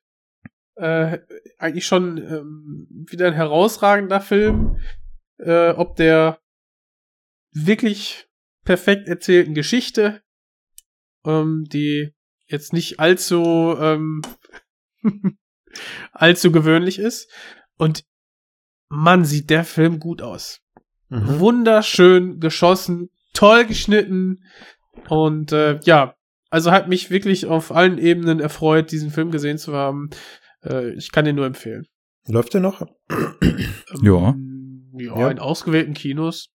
Okay. Also ich hatte den ja wegen, hatten wir vorhin schon das Thema, sehr viel Arbeit und dann Urlaub, wo ich Mhm. mich äh, weggemacht habe hier, habe ich den jetzt dann auch erst, als er dann schon, weiß ich nicht, drei, vier Wochen lief, gesehen. Zum Glück noch eine Omu-Vorstellung mitgekriegt. Ja, Mhm. und ich schließe mich in dem Fazit vollkommen an. Also äh, über jeden Zweifel audiovisuell erhaben. Äh, die Kameraführung ist einfach nur meisterhaft. Setdesign großartig. Ganz, ganz Ja. großartige Schauspielleistungen. Also ähnlich wie ich sagen würde, dass Bong Joon-ho auch immer besser wird, äh, ist das auch mit dem Hauptdarsteller Song Kang-ho, der ja auch schon seit The Host oder auch, nee, seit Memories of Murder sogar quasi so Stammbesetzung in seinen Filmen ist. Und den man ja auch ich aus- glaube schon. äh, zum Beispiel hier Joint Security Area kennt und so. Ähm, Ah, so schön. und äh, also ich finde eben noch, also zusätzlich zu der Ebene, dass der unglaublich lustig, unterhaltsam, krass, äh, what the fuckig, bitter und so die ganze Gefühlspalette so einmal durchläuft, äh, nailed er es halt auch einfach extrem auf den Punkt, was sage ich mal so die Gesellschaftskritik oder so dieses zumindest symbolhafte und dann auch konkretere Ausloten dieser Arm-Reich-Schere in der Gesellschaft und in der heutigen Gesellschaft und allen ja, menschlichen Eigenschaften, die damit so einhergehen, äh, wie er das alles so darstellt. Also auch in der, in der Kritik, in der Satire, äh, in den Beobachtungen total gelungen und äh, ja, mit der definitiv diversen Überraschungen drin. Also von mir auch die Überempfehlung. Ja, Überempfehlung. ich glaube, da gehe ich einfach mal mit. Also ich, ähm, Ich wusste auch im Vorfeld gar nichts über den Film tatsächlich. Also außer so ein bisschen das Medienecho, ne, mit Cannes und, und so weiter. Ich wusste halt, dass, äh, dass der dann irgendwie bald kommt und mehr nicht. Ich habe keinen Trailer gesehen, nichts, Palme, gar ne? nichts. Goldene hatte der bekommen. Jo. Ah, Mhm. okay. Das gibt ja Der immer hat Buzz. die höchste Ja. Auszeichnung bekommen, ja. Ja. Und von daher ähm, war ich auch äh, so ungespoilert, wie es nur geht. Und es ist ja bei manchen Filmen relevant, ob man gespoilert ist und, äh, oder nicht. Bei manchen wiederum vollkommen egal. Aber bei dem hier ist es schon so der Sehgenuss irgendwie, das Filmerlebnis ma- äh, gibt einem einfach, glaube ich, wesentlich mehr, je weniger man weiß. Ja, also beim ersten Ja. Schauen ist schon cool, wenn man Ja, einfach ja, nicht genau. weiß, wo es hingeht. Ähm, Ja. Ich sag mal so, also Schon allein der Hinweis, dass es nicht, dass es sich vielleicht ändern könnte innerhalb der ersten 10, 15 Minuten. äh, ne, also beziehungsweise im, im Vergleich zu den ersten Minuten, die man so sieht, das reicht schon eigentlich. Wenn man, wenn man halt gar nichts weiß, ist es noch besser, wenn der dann irgendwann umschwingt. Äh, von daher auch von mir eine Empfehlung und ich glaube es ist tatsächlich auch, also bis jetzt äh, mein Film des Jahres so. Jetzt kann man ja langsam schon anfangen, oh yeah. solche, solche Äußerungen zu tätigen Ende November. Ja, Es cool. kommt ja nur noch Episode 9, ne? Vielleicht toppt er das ja. Wohl kaum. Demnächst auf Hölle Plus. Ja, Ja, ja ich, dicke Empfehlung. Also ihr wisst ja, wie wir ticken so in etwa. Ähm, wenn ihr sonst d'accord geht mit unserer Meinung, geht da rein. Alle anderen schauen Probe via Trailer. ja, So, ähm, also, das war jetzt Spoilerwarnung, Sirene, obligatorisch. hau sie rein. Das Ding geht vier Minuten. Ich kann die einfach leiser machen. wir reden einfach drüber. Wie wär's? Holen wir nochmal ein frisches, jodgezapftes, leckeres, gepflegtes Pilz. Habe ich schon. Hab ich rausgeschlichen hier. Da. Prost, Jung! Prost, Jung. Ein Bierchen trinken. Ein Bierchen trinken. Ja, Prost. das ist ja so, ne? Wenn man Bier trinkt, ne? Dann sollte das ja auch schmecken. Normalerweise trinke ich ja Korn. An Ostersonntag. Ja. Was sind wir schon wieder albern? Ja, ich glaube, ich würde da tatsächlich auch, also ich, ob jetzt mein Film des Jahres, weiß ich nicht, weil ich war ja auch extremst geflasht von Midsommer und ich habe äh, auch Anfang Wir des Jahres äh, auch ein Jetzt habe ich erst prozessiert, was du gesagt hast, ja. ich hab's Doch, hab's der war schon gut. überhört. Ähm, Mhm. Und ich hatte auch Anfang des Jahres, den ich auch extrem beeindruckend fand, äh, Ash is Purest White von Ja! Gia Sonke. Ist der aus diesem Jahr? Naja, der ist, also für mich ist das ja immer relevant, wenn man solche Listen macht, dass man den auch in diesem Jahr hier sehen konnte. Und der ist in Deutschland irgendwie am 7. oder 14. Januar angelaufen. Ja, nice. Den habe ich nämlich auch letztens erst gesehen. Ja, den hatte ich äh, auch im Kino sogar geguckt und fand den echt richtig beeindruckend. Also ich kannte von dem, ich weiß natürlich nicht, wie man diesen Namen ausspricht, ne? Jia Sanke oder wie auch immer. Shangche. ähm, Das ist chinesisch, oder? ja, genau. Äh, den äh, A Touch of Sin hatte ich vor vier oder fünf Jahren mal gesehen. Und den fand ich schon mega krass, wie er so diese moderne Lebensrealität in China so dargestellt hat und so krass durchkomponierte Bilder, wie man, wie immer so der Mensch als kleines, total zur Unbedeutsamkeit verkommenes Individuum so irgendwelchen unglaublich, also Häuserblock großen Bauwerken und irgendwelche riesen Stauseen überspannenden Brücken gegenübergestellt wurde, so das, also ganz starke Bildsprache. Und den fand ich auch super. Und äh, Burning fand ich auch ziemlich gut. Irgendwie viel, Ja. viel aus dem asiatischen Raum. Jo. Und, Und äh, Joker war gut. na, den habe ich jetzt noch nicht gesehen. Ja, der ist gut. The Favorite fand ich klasse. Mhm, der war auch äh, stark. Ja, es wird auf jeden Fall wieder ein äh, paar Filme geben, an die man sich auch im Nachhinein noch erinnern wird. Aber ich muss echt sagen, also der hier, der rangiert ganz oben mit. Also so diese Ja. Mhm. Diese Mischung, allein wie der sich aufbaut, ne? Also ich, am Anfang äh, ist es so schön, wie man erstmal die Figuren kennenlernt und wie dann so nach so einer anfänglichen äh, Zaghaftigkeit dann der, der Sohn der Familie Kim dann anfängt, sich so in diesen Job rein zu hasseln und wie die dann so, und äh, das ist eben auch inszeniert mit so einem Fluss und so einer Selbstverständlichkeit und so einer, so einer schelmisch grinsenden Freude an dem, was da passiert, wie dann diese ganze Familie so dieses, das, das Mega-Scheme entwickelt und sich nach und nach so in den, in die, in die Dienerschaft dieser reichen Familie reinhasselt. Also ich, ich wusste das halt vorher nicht. Also ich wusste, hatte irgendwie die Info, dass ich irgendwie ein Junge in, in einer reichen Familie so einen Job erschleicht sozusagen, ne? Und deswegen halt dann auch der Titel Parasite, aber er ist ja nun nicht der Einzige, der da parasitär dranhängt. Ähm, das hat mir schon allein sehr viel Freude gemacht, wie sich das so aufgebaut hat. Die ersten zehn Minuten schon, also bevor das überhaupt mit der reichen Familie losgeht. Das ist halt so großartig da unten bei deren in ihrer Souterrain-Wohnung. Mhm. Hier, als die Pestizidleute da kommen mit den. mit, Nein, mach die Fenster auf, lass sie offen. Ja, die Wohnung kann's gebrauchen. Du denkst, scheiße, ey. Und da hängen auch so, also da hängen echt äh, schöne und auch sehr bittere Symboliken schon wieder drin. Total. Also ja, ich meine- und das halt innerhalb von kürzester Zeit ganz viel halt, ne? Das ist ganz. Ja. Ich meine, sie, sie sind ja schon so auch rein visuell ganz unten, ne? Also es Sie ist sind ja halt noch unter unten ja, ja. quasi. Und es Ja. ist sogar so, ja, dass aber es ist, es ist ja nur Souterrain, nicht ganz Kellerloch. Ja, gut, okay. Da, kommt, da geht's ja, okay. später hin. Ja, das schon, aber ich, ich finde sogar, also in Keller könntest du nicht reingucken. Und Souterrain, dadurch, dass es dieses Fenster noch gibt, ähm, das greift die Kamera auch schön auf. Ich habe da so ein YouTube-Essay gesehen, was total schön so die Kamerafahrten analysiert hat in dem Film. Mhm. Und während die in diesem Ah, äh, Souterrain sind, filmt die Kamera immer so ein Stückchen von oben die Figuren. Also du hast die ganze Zeit, sage ich mal so, diesen Blick der Gesellschaft, dass du auf sie Ja. herabschaust, ne? Und Ja. ja, das, das ist irgendwie schon echt stark gemacht und so. Das Einzige, was noch unter ihnen ist, sind die Schaben, die sie dann halt so vom Tisch schnipsen und wo dann die Pestizide reingeballert werden, die sie aber auch selber schon abkriegen, wo dann so das Bild ge- aufgemacht wird. Naja, so unähnlich sind sie denen dann halt auch nicht mehr. Also die Pestizide kriegen sie dann schon beide gleichzeitig ab. Das ist schon echt Ja. bitter. Und ganz am Anfang ähm, zieht sich das halt so durch. Sie sind ganz unten und profitieren halt, versuchen überall so gerade so mit zu profitieren.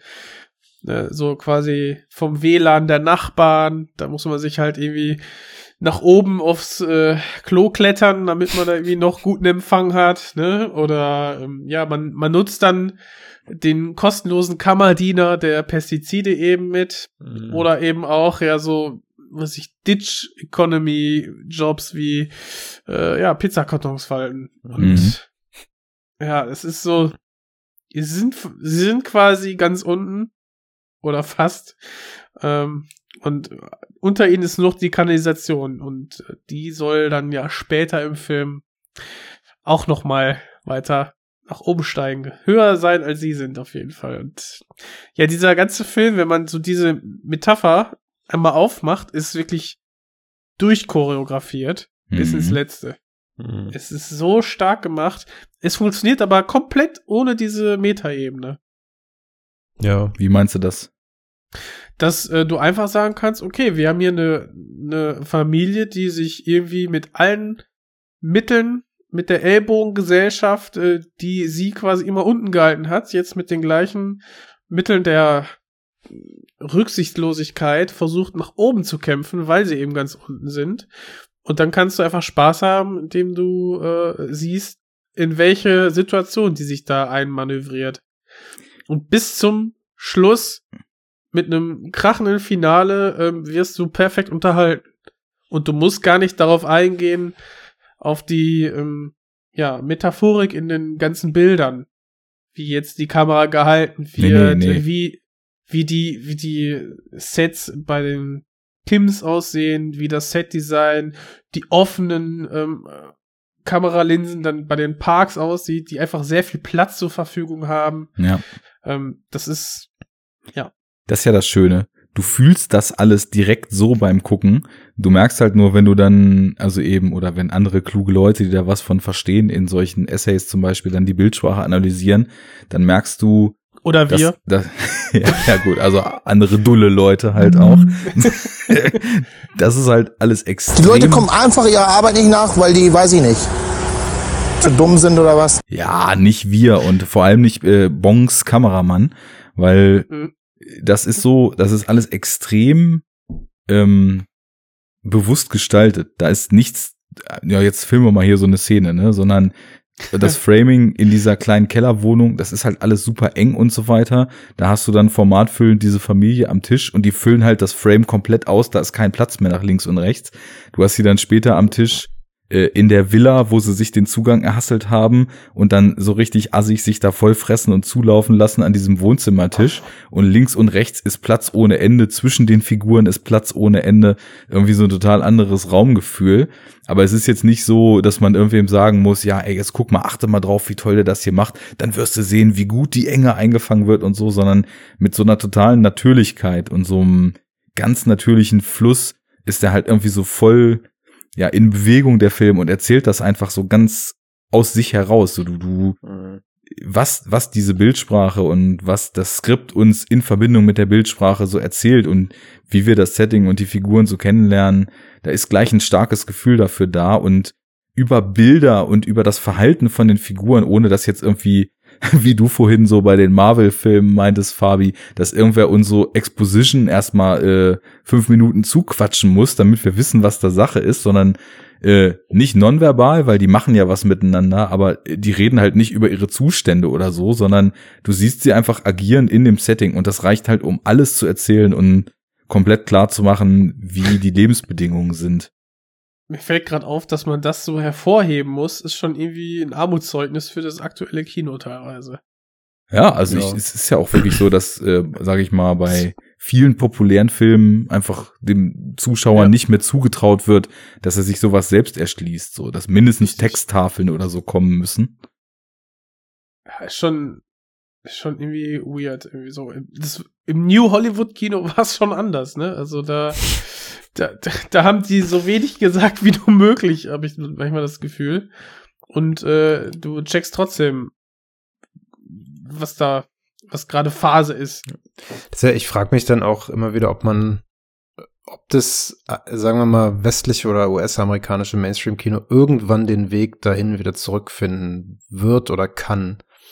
Die Frage ist ja natürlich auch wiederum, brauchen wir es überhaupt, wenn wir halt sowas haben wie eben Südkorea ähm, und andere pf, äh, großartige Kinonationen, die halt Aber- jetzt einfach auch verfügbarer werden bei uns, Und, ob man darauf angewiesen ist. und Hollywood macht ja nicht nur den Blockbuster-Kram. Wir haben ja das immer muss man noch, dazu sagen, ja. genau, Ja, bis- wieso, was denn noch? Also was Mhm. denn jetzt?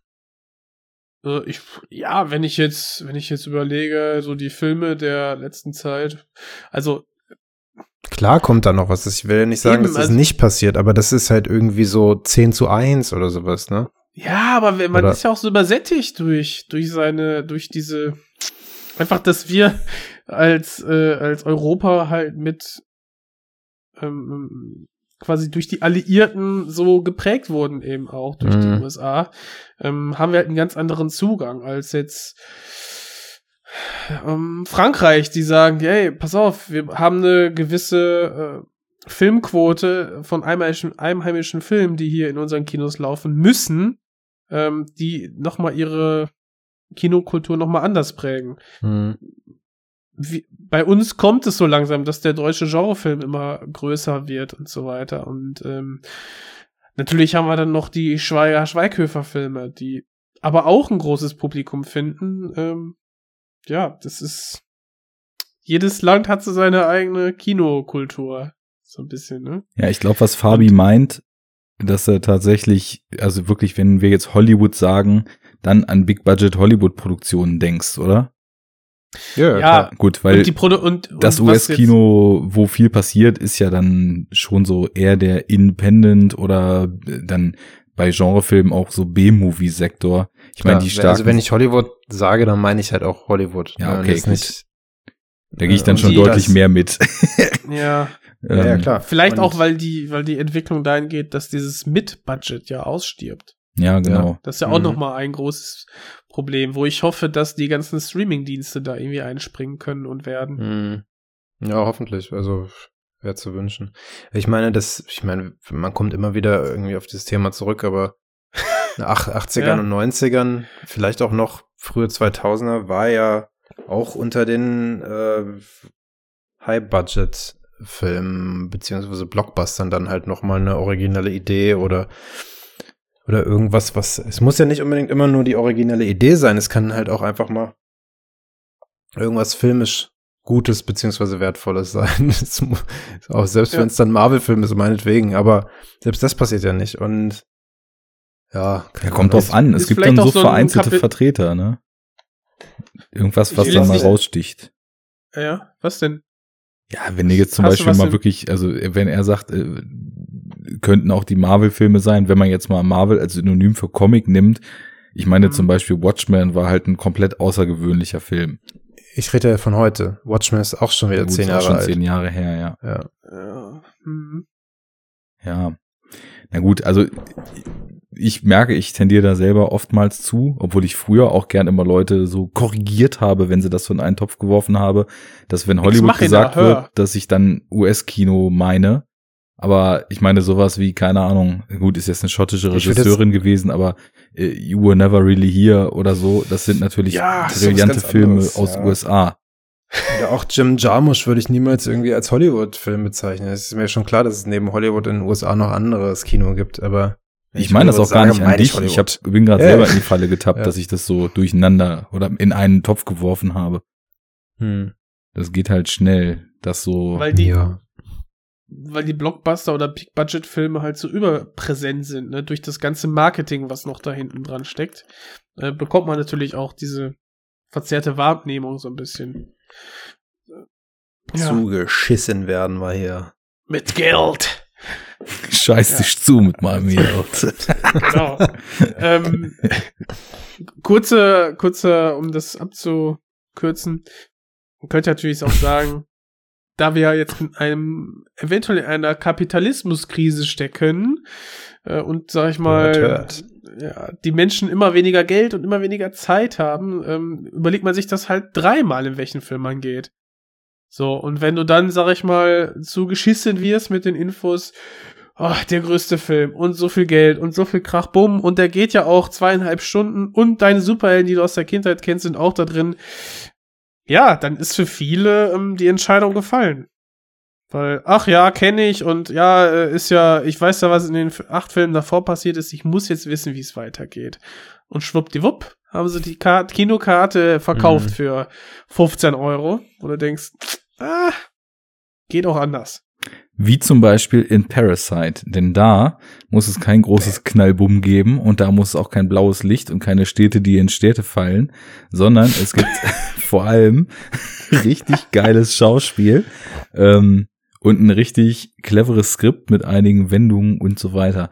Was ich voll witzig fand, so in der Nachbetrachtung, äh, man, man fiebert ja mit der Familie Kim dann schon so ziemlich mit. Und Mhm. dann kann man sich ja so fragen, okay, wie wird das eigentlich so getriggert? Also zum einen werden die einem als Figuren ja auf so eine, also sie sind schon irgendwie so ein bisschen runtergerockt, aber haben irgendwie auch so ein sympathisches Familienmiteinander und darüber schließt man die ja irgendwie schon ins Herz. Und Die dann, sind halt schrullig, ne? ja, genau. und sie so, sind der Underdog.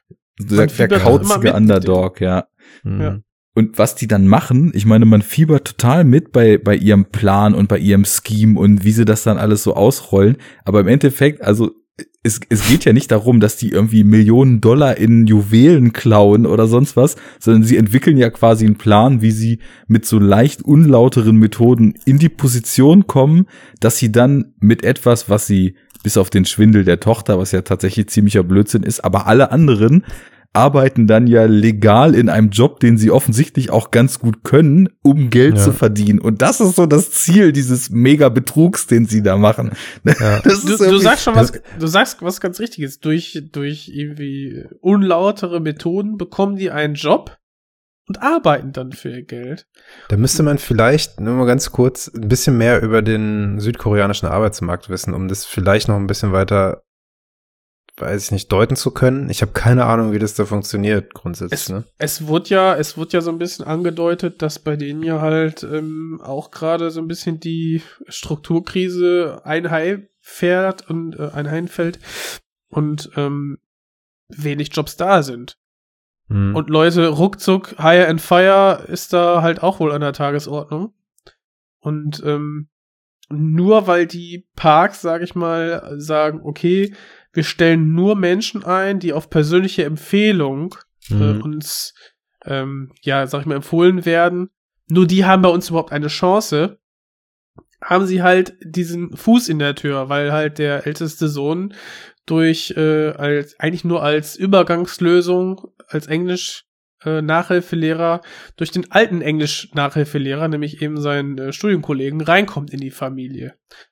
Und die Ist ja kein Familie Studienkollege, das ist ja noch ein wichtiger Punkt. Also Ja, das stimmt. Schule, beide- Schule, ne? so, Schule. sowohl diese Geschichte, wir stellen nur auf Empfehlung ein, wie auch diese Geschichte, ich kann nur als Englisch Nachhilfelehrer, Tutor, whatever eingestellt werden, wenn ich Uni-Student bin. Das ist ja schon ein sehr bissiger Kommentar, sage ich mal, einfach auf so diesen, ich nenne es jetzt mal ein Häkchen Klassenhabitus, so die die reiche Gesellschaft, in der halt schon irgendwie nichts mehr mit Chancengleichheit ist, sondern äh, wo halt gesagt wird, ja, besten für einen Job, aber im Endeffekt kann es nur der Beste sein, wenn er auch empfohlen wird und er kann noch so gut Englisch sprechen. Es wird dann jemand genommen, der halt auch, sage ich mal, diesen Prestigestatus des Uni-Studenten hat. So, also Gleiches äh, mischt sich mit Gleichem und so, so ist ja irgendwie auch in dem Film dann schon ziemlich früh ähm, über, über den Lebensstil dieser Familie und die Art, wie diese Jobs vergeben werden, so ein Kommentar auf, sag ich mal so, die sich selbst am Leben und als unnahbarer Kreis haltenden Eliten dann auch wieder getroffen. Ja klar, aber sie haben halt, sind halt in der Möglichkeit, das Beste des Besten für ihre Kinder und für sich selbst ähm, herauszuholen. Ne? Ja, aber ist es das Beste? Das ist der Punkt, weil ich meine, sein Kumpel sagt ja, du hast irgendwie zigmal die Aufnahmeprüfung irgendwie gemacht und ich weiß, wie war denn das? Konnte er da nicht studieren, weil er das Geld dafür nicht hatte oder? Das weiß ich nicht Weiß ich mehr. nicht mehr genau. Auf jeden Fall hat er ja anscheinend, ähm, also klar, sein Kumpel ist auch sein Kumpel und sagt, du hast das alles drauf, aber anscheinend ist er ja so gut, dass ähm, seine Resultate da auch total überzeugend sind, richtig schnell. Das heißt, er ist genauso gut wie ein Uni-Student, nur er Ja, würde, gut, wenn er nicht das Fake-Diplom vorzeigt, trotzdem den Job nicht kriegen, weil er kein Ja. Uni-Student ist. Aber die, das Urteil, dass er gut genug sei, hat er ja nur von seinem Kumpel gehört und der setzt ihn in die Position einfach nur als Platzhalter. Der will, will ihn ja auch nur ausnutzen, damit er nachher wieder zurück kann. Weil er denkt, okay, wenn ich ihn jetzt meinen Job gebe, komme ich nach einem Auslandsjahr wieder in die gleiche Position zurück. Mhm. Und das Glück ist ja, das sagt Vor ja allem auch. will der andere die Tochter haben. Es geht ja gar nicht um den Job. richtig. genau, er will, ja. er will ja nur in die Familie einheiraten.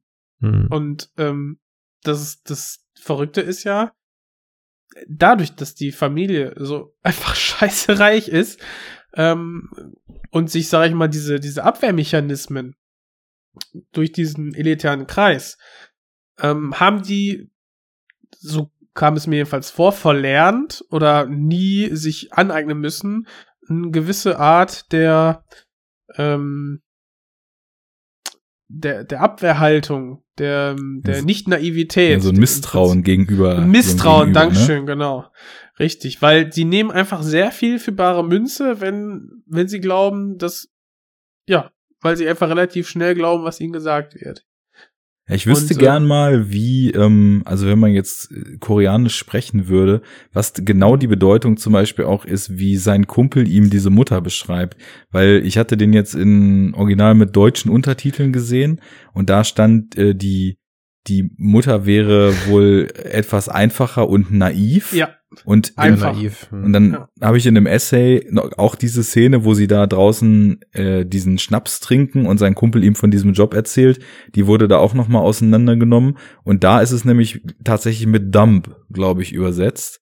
Also Okay. ähm, ist ja schon noch ein Unterschied, naiv oder dumm. Ähm, hatte ich auch im Vorfeld sowieso gelesen, dass manche Leute wohl mal Trailer verglichen haben und ähm, die englische Untertitelung noch deutlich bissiger war, also als die Mhm. deutschen Untertitel. Ähm, Mhm. Keine Ahnung. ist, Ich war, ich war mit einem äh, koreanischen Kumpel im Kino ja, und äh, der meinte zu mir, dass halt super viele Wortwitze und Wortspiele natürlich einfach komplett Ja, durchgehen. okay. Das ist ja normal halt. Translation, ne? Genau, zum Beispiel die Namen auch der Hunde und so weiter. Ähm, und das halt, äh, das ist aber grundsätzlich ja die Übersetzung, glaube ich, relativ akkurat fand. Also Mhm. von daher ist das schon mal, glaube ich, also jetzt die deutsche, genau, ich hätte auch deutsche Untertitel. Ja. Äh, ja. Das ist ja schon Von daher würde ich dann schon, wenn er das sagt, halt sagen, dass wahrscheinlich die deutschen Sachen ein bisschen näher dran sind. Ja, Und halt Damm, die ist ja nicht Damm, die ist ja halt naiv, so von daher, also jetzt einfach nur so von der Einschätzung. ja, aber auch auf die Art und Weise, wie Jens es eben beschrieben hat. Also sie, Hm. die hat in so einem, äh, ihr Leben anscheinend so in einem, in einem goldenen Palast äh, oder in einem goldenen Richtig. Käfig verbracht, dass sie irgendwie auch total den Bezug zu dem Leben außerhalb dieser Kreise, mit denen die Familie sich umgibt, verloren Der hat. goldene Käfig ist zum einen Schutz nach außen, aber schränkt sie halt auch eben dahingehend ein, dass sie diese Abwehrmechanismen eben nicht mehr hat oder die Menschen, die nicht aus ihrem Umkreis kommen, nicht mehr einschätzen kann. Ja, Das ist, ist halt, es ist so, als wenn wir jetzt wahrscheinlich in den, in die Top 1 Prozent der äh, vermögendsten Leute dann reinkommen. Wir wüssten dann auch nicht, was hier gerade abgeht. Nur weil dann auf einmal im Keller ein Fight Club passiert. also in den Top 1% absteigen, meinst du, ja? Mhm. Euer, eurer, euer Reichtum kotzt mich an. eure Armut kotzt mich an, Junge. ja, aber ich, ja, aber, na, ach, egal. Ist natürlich Quatsch. Der saß. Ähm, ja, man merkt ja auch, dass sie, sage ich mal, so dieses ähm, bisschen gestrandete, äh, so, so in Häkchen Hausfrau und Mutter leben, wobei mit Hausfrau das ja nichts zu tun hat, weil alles die Haushälterin macht, was da anfällt. Also, und Ja. Mutter auch nicht, weil das, gan- die ganze Kindererziehung auch die Haushälterin übernommen hat. Und sie Was macht deswegen. die Mutter eigentlich? Ja, die, die in so einem Vakuum oder so, ne? Ja. existieren und Wein trinken, oder? Und shoppen gehen halt. Ja, Mhm. Aber man merkt ihr ja auch an, dass es irgendwie kein Leben ist, was sie Wobei in irgendeiner Form so ausfüllt. als, als shoppende Tussi dargestellt wird. Das Nee, ist nee. aber auch wieder nicht. nee. Aber sie, das, was man mitbekommt, ist, dass sie ja quasi die Bewerbungsgespräche führt dem Mhm. Ja, sie Sinne. delegiert das halt schon alles so ein bisschen, ne? Richtig. Die Entscheidungsgewalt hatte natürlich äh, Papa Park, aber ja. Also was man merkt, dass halt so dieses, ähm, dieses Phänomen von, sie ist halt quasi so, ich nenne es jetzt mal hauptberuflich Mutter und feiert halt alles, was, was ihr kleiner Sohn macht, bis ins allerletzte ab und oh ja. Der ist natürlich hochbegabt und sein Gekrickel da ist die große Kunst und das muss man fördern. Und ähm, jede, jede kleinsten Fingerzeig, den er macht, da springt sie und versucht ihm das so recht zu machen, wie de- der Sohn das nun jetzt gerade möchte.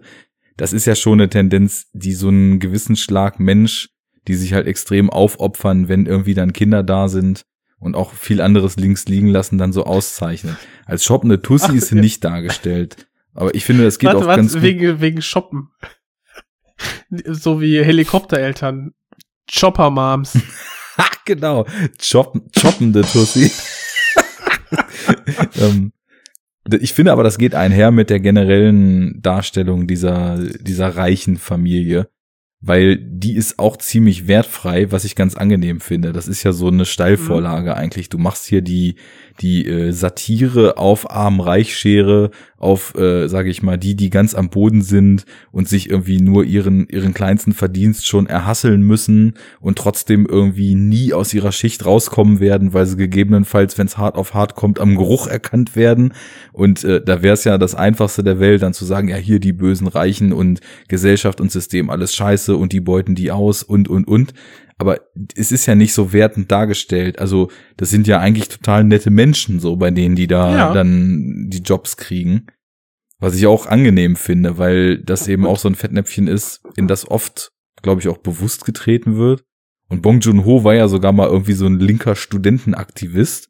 Also gerade aus der Perspektive heraus wäre das äh, sicherlich ein leichtes gewesen, da sage ich mal so die, Ja.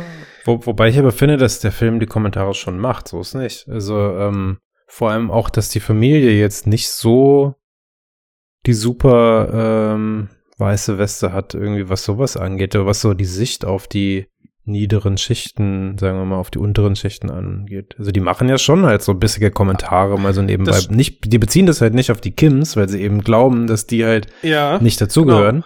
Ja, da ist Ähm, auch ein, da ist ein Gap. Das auf jeden Fall. Ähm, Ja. Aber, Aber- das hast du ja auch bei den, bei den, bei den Kims. Die, das kannst du ja quasi auch zurückspiegeln. Die Mhm. sagen ja auch, ah, sind so reich und bla bla, machen sich ja auch, als sie dann so zusammensitzen, sich so ein bisschen drüber lustig und Äh, gehen ja auch direkt, bauen die sofort auf, okay, wir müssen jetzt irgendwie da reinkommen, um was von dem Geld abzubekommen. Also, ja, du hast auf beiden Seiten hast du so diesen ähm, Gesellschaftskonflikt, der durch Kommentare ausgetragen wird. Aber ich gebe Mhm. Arne schon dahingehend äh, recht oder habe das auch so empfunden, dass es wesentlich härter hätte es vom ausformulieren können. Einfach dadurch, dass beide Familien nicht rein positiv oder negativ dargestellt werden, sondern alle so ein bisschen manchmal lächerlich und Mhm. manchmal so ein bisschen einfältig dargestellt werden, eben auf verschiedene Arten. Hast du, ja, hast du, sind die so ein bisschen, sind die schon, ich hätte jetzt fast gesagt, sie sind auf der gleichen Sympathieebene. Nicht Nee, ganz, weil, nicht, ja, aber der weil- Film ergreift richtig. schon Partei halt. Äh, genau, das, Auf jeden Fall für die Kims. Und, und ich Ja. finde auch gerade, dass halt die Sicht auf die Parks, je länger der Film wird, wird die Sicht auch negativer. Und das endet dann halt in diesem, in dieser Geburtstagsfeier da am Ende, ne?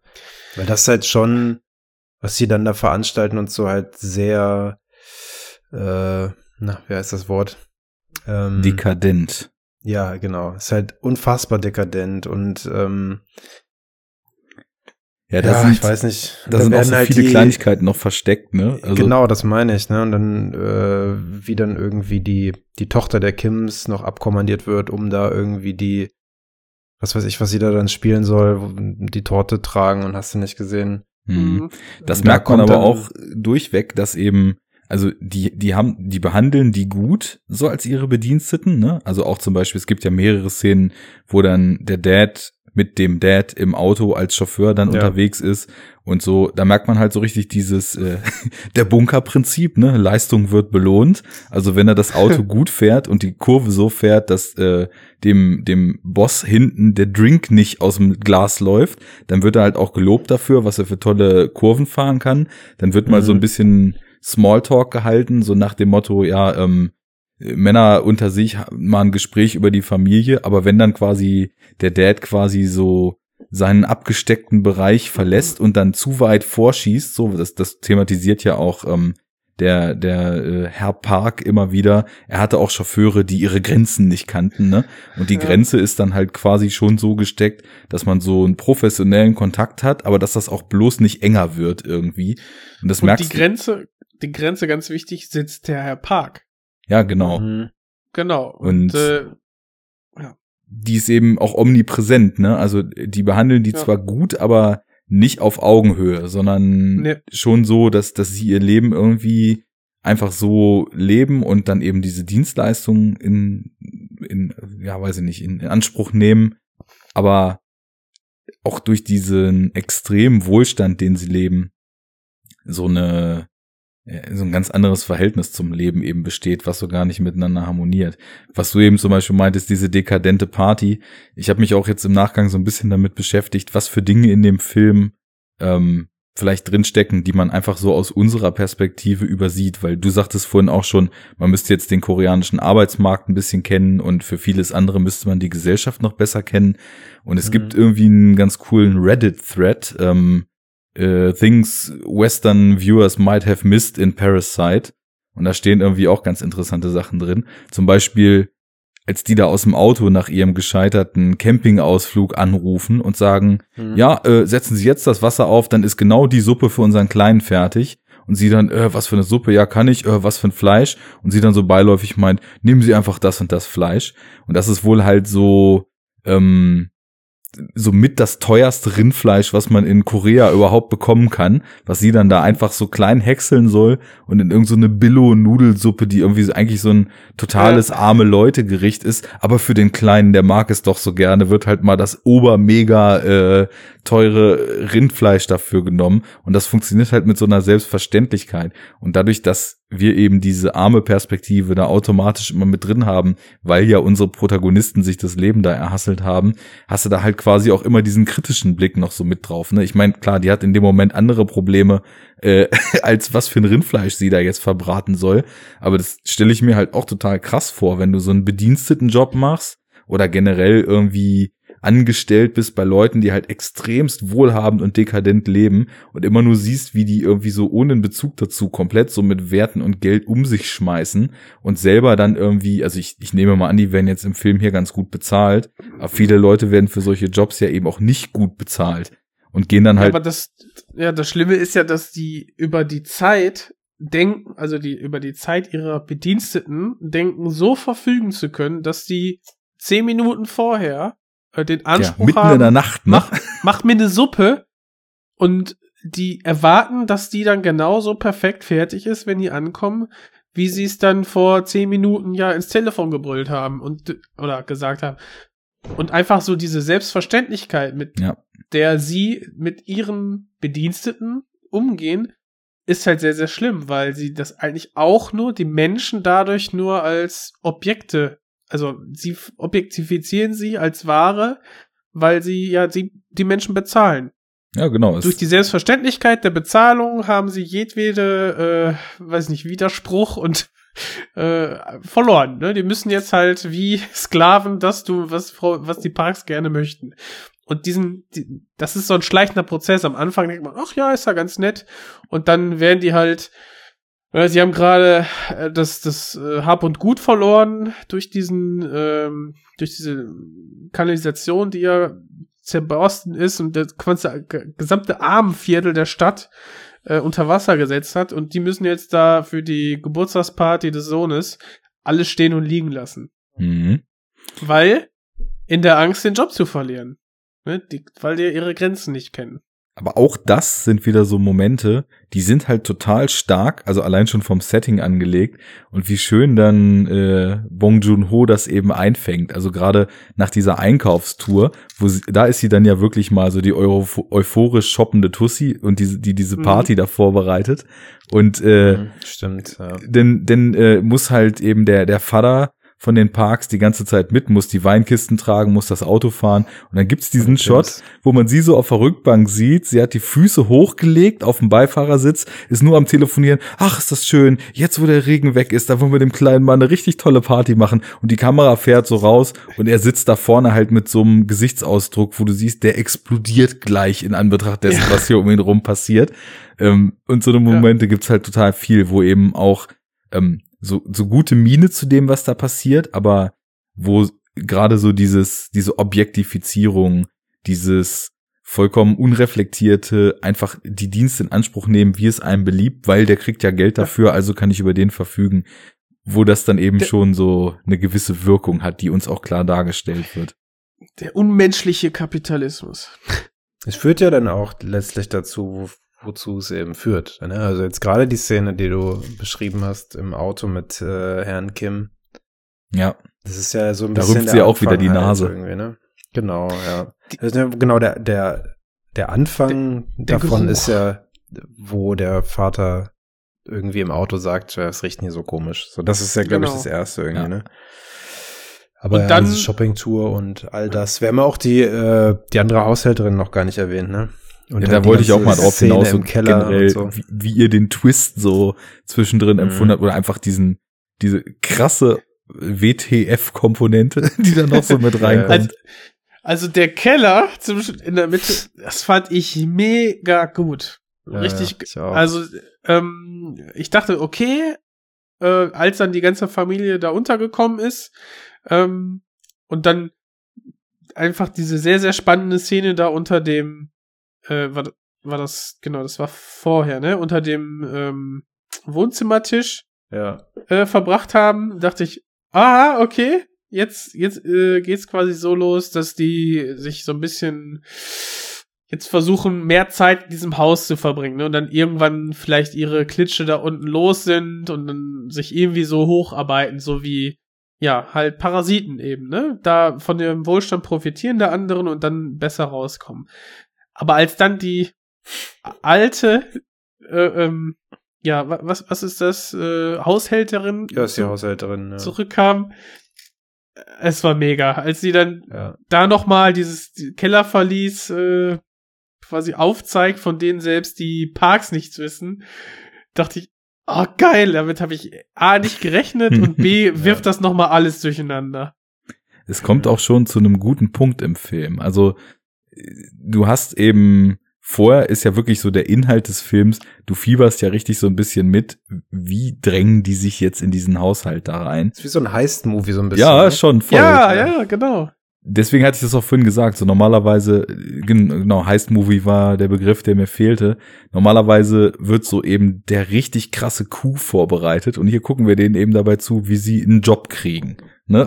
Und ähm, wobei man dazu natürlich sagen muss, ich meine, der Junge gibt einfach nur vor, mehr Skills zu haben, als er sie hat, obwohl er sie halt wirklich hat.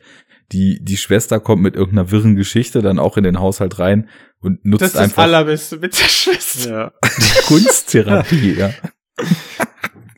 Und aber bei dem Dad und bei der Mutter, da boten Ja. sie ja wirklich auch aktiv zwei Leute aus, die den Job bei der Familie hatten, ne? Also Hm. äh, über eine linke und über eine sehr, sehr linke Aktion. Und dann ist so ein Punkt erreicht, wo ich dann, also ich war so kurz davor, den Gedanken zu denken, okay, jetzt haben sie es ja alles geschafft, was nu? Und ähm, Mhm. dann fand ich es irgendwie schön, das ist mir auch beim Filmgucken schon aufgefallen, wie die Ästhetik so ein bisschen kippt. Es wird ja dann Nacht, wir haben dieses Gelage von den beiden. Ähm, und als dann irgendwann diese Haushälterin äh, klingelt, die alte Haushälterin, ist das so einer dieser vorhin schon beschriebenen Genrewechsel. Ne? Plötzlich kippt die Stimmung Mhm. des Films ja total stark. Es wird halt auch so ein bisschen scary, ne? Also Ja, ich hab halt irgendwie, ich, ich saß dann Ja, wie sie, dachte, wie sie so guckt und dann in den Ja, Schatten genau. geht nach unten. Das und ist dann, schon. äh, Nein, diese, geh nicht hinterher! Diese Kameraperspektive, dieser, dieser Blickwinkel auf diesen Kellerabgang zum Beispiel, Mhm. diesen dunklen. Du hast halt irgendwie Ja. dieses, dieses Regal da drum herum, dieses helle und dieses dunkle Kellerloch. Ich dachte, ey, gleich kommt da irgendwie so eine, weiß ich nicht, so typisch Ring-mäßig irgendwer im Spider-Walk rückwärts die Treppe hochgewandert, ne? Also ich hätte mit allem rechnen können in dem Moment. Ich wusste, dachte, was, sie- was kommt jetzt halt so? weil sie ja so ähm, äh, tropfnass, ähm, total wirre Haare und die dicke Brille, also weil sie quasi so komplett verändert dasteht, als sie ja ähm, vorher noch geschniegelt für, äh, für die Parks gearbeitet hatte, dachte ich, okay, man hat jetzt hier eine sehr starke andere Seite dieses Charakters. Und äh, ja, vielleicht wird sie jetzt, rächt sie sich dafür, ne? Oder will sie Mhm. auch wieder zurück ausboten. Ja, was Ja, dachtet ihr denn, Fall. was passiert? Habt ihr irgendwas vermutet, als sie dann da plötzlich Ja, reingelassen Ich wurde? dachte auch so, dass sie sich jetzt recht oder sowas, Ja. dass sie Da wird jetzt die, jemand weiß stark- umzubringen oder sowas. Ja. Ich, das hatte ich Ja. nämlich auch gedacht, dass sie versucht, sich umzubringen, vielleicht, weil sie so verzweifelt ist und dann Mhm. der Film so in die Richtung geht, dass sie Ach das so. dann so, äh, keine Ahnung, Very Bad Things mäßig äh, wegschaffen müssen, was da passiert ist. Mhm. Aber ich, also ich, ich hätte nie im Leben mit dem gerechnet, was dann da passiert. Das Geile ist ja, Nee. dass es quasi so eine Metaebene aufmacht, dass sie ja genau das Gleiche getan hat und perfektioniert hat über Jahre, ja. Mhm. was jetzt ja die Kims tun. ja. Und dann hast du Das- jetzt quasi diesen, diesen Hassel ne, der, der unteren Schicht gegeneinander, um Mhm. es der oberen Schicht äh, quasi so angenehm möglich zu machen, beziehungsweise in deren Ansehen zu steigern. um den Platz an der Sonne halt. Richtig. Und äh, Aber richtig geil ist auch ihr Ehemann halt mit seinen Ja, und- Knöpfen. Ey, und da dachte ich so, okay, geil, das ist jetzt wirklich so dieses absurde ähm, Ja. Element, was bisher so auf sich hat warten lassen. Hm. Wie habt ihr das denn gesehen? Also für mich war das das so dieses Ding, okay, es ist so absurd, ähnlich wie bei der Parabel, es gibt in diesem Moment, ähm, der, der quasi rausfällt, so ein bisschen aus der Erzählung und der dann quasi, ähm, ja, diese metaphorische Seite dann eröffnet. Und für mich war das wirklich dieser ähm, ja, Ehemann der alten Haushälterin, der dann immer wieder das Licht an- und ausknipsen muss. Nicht händisch, sondern mit der Stirn.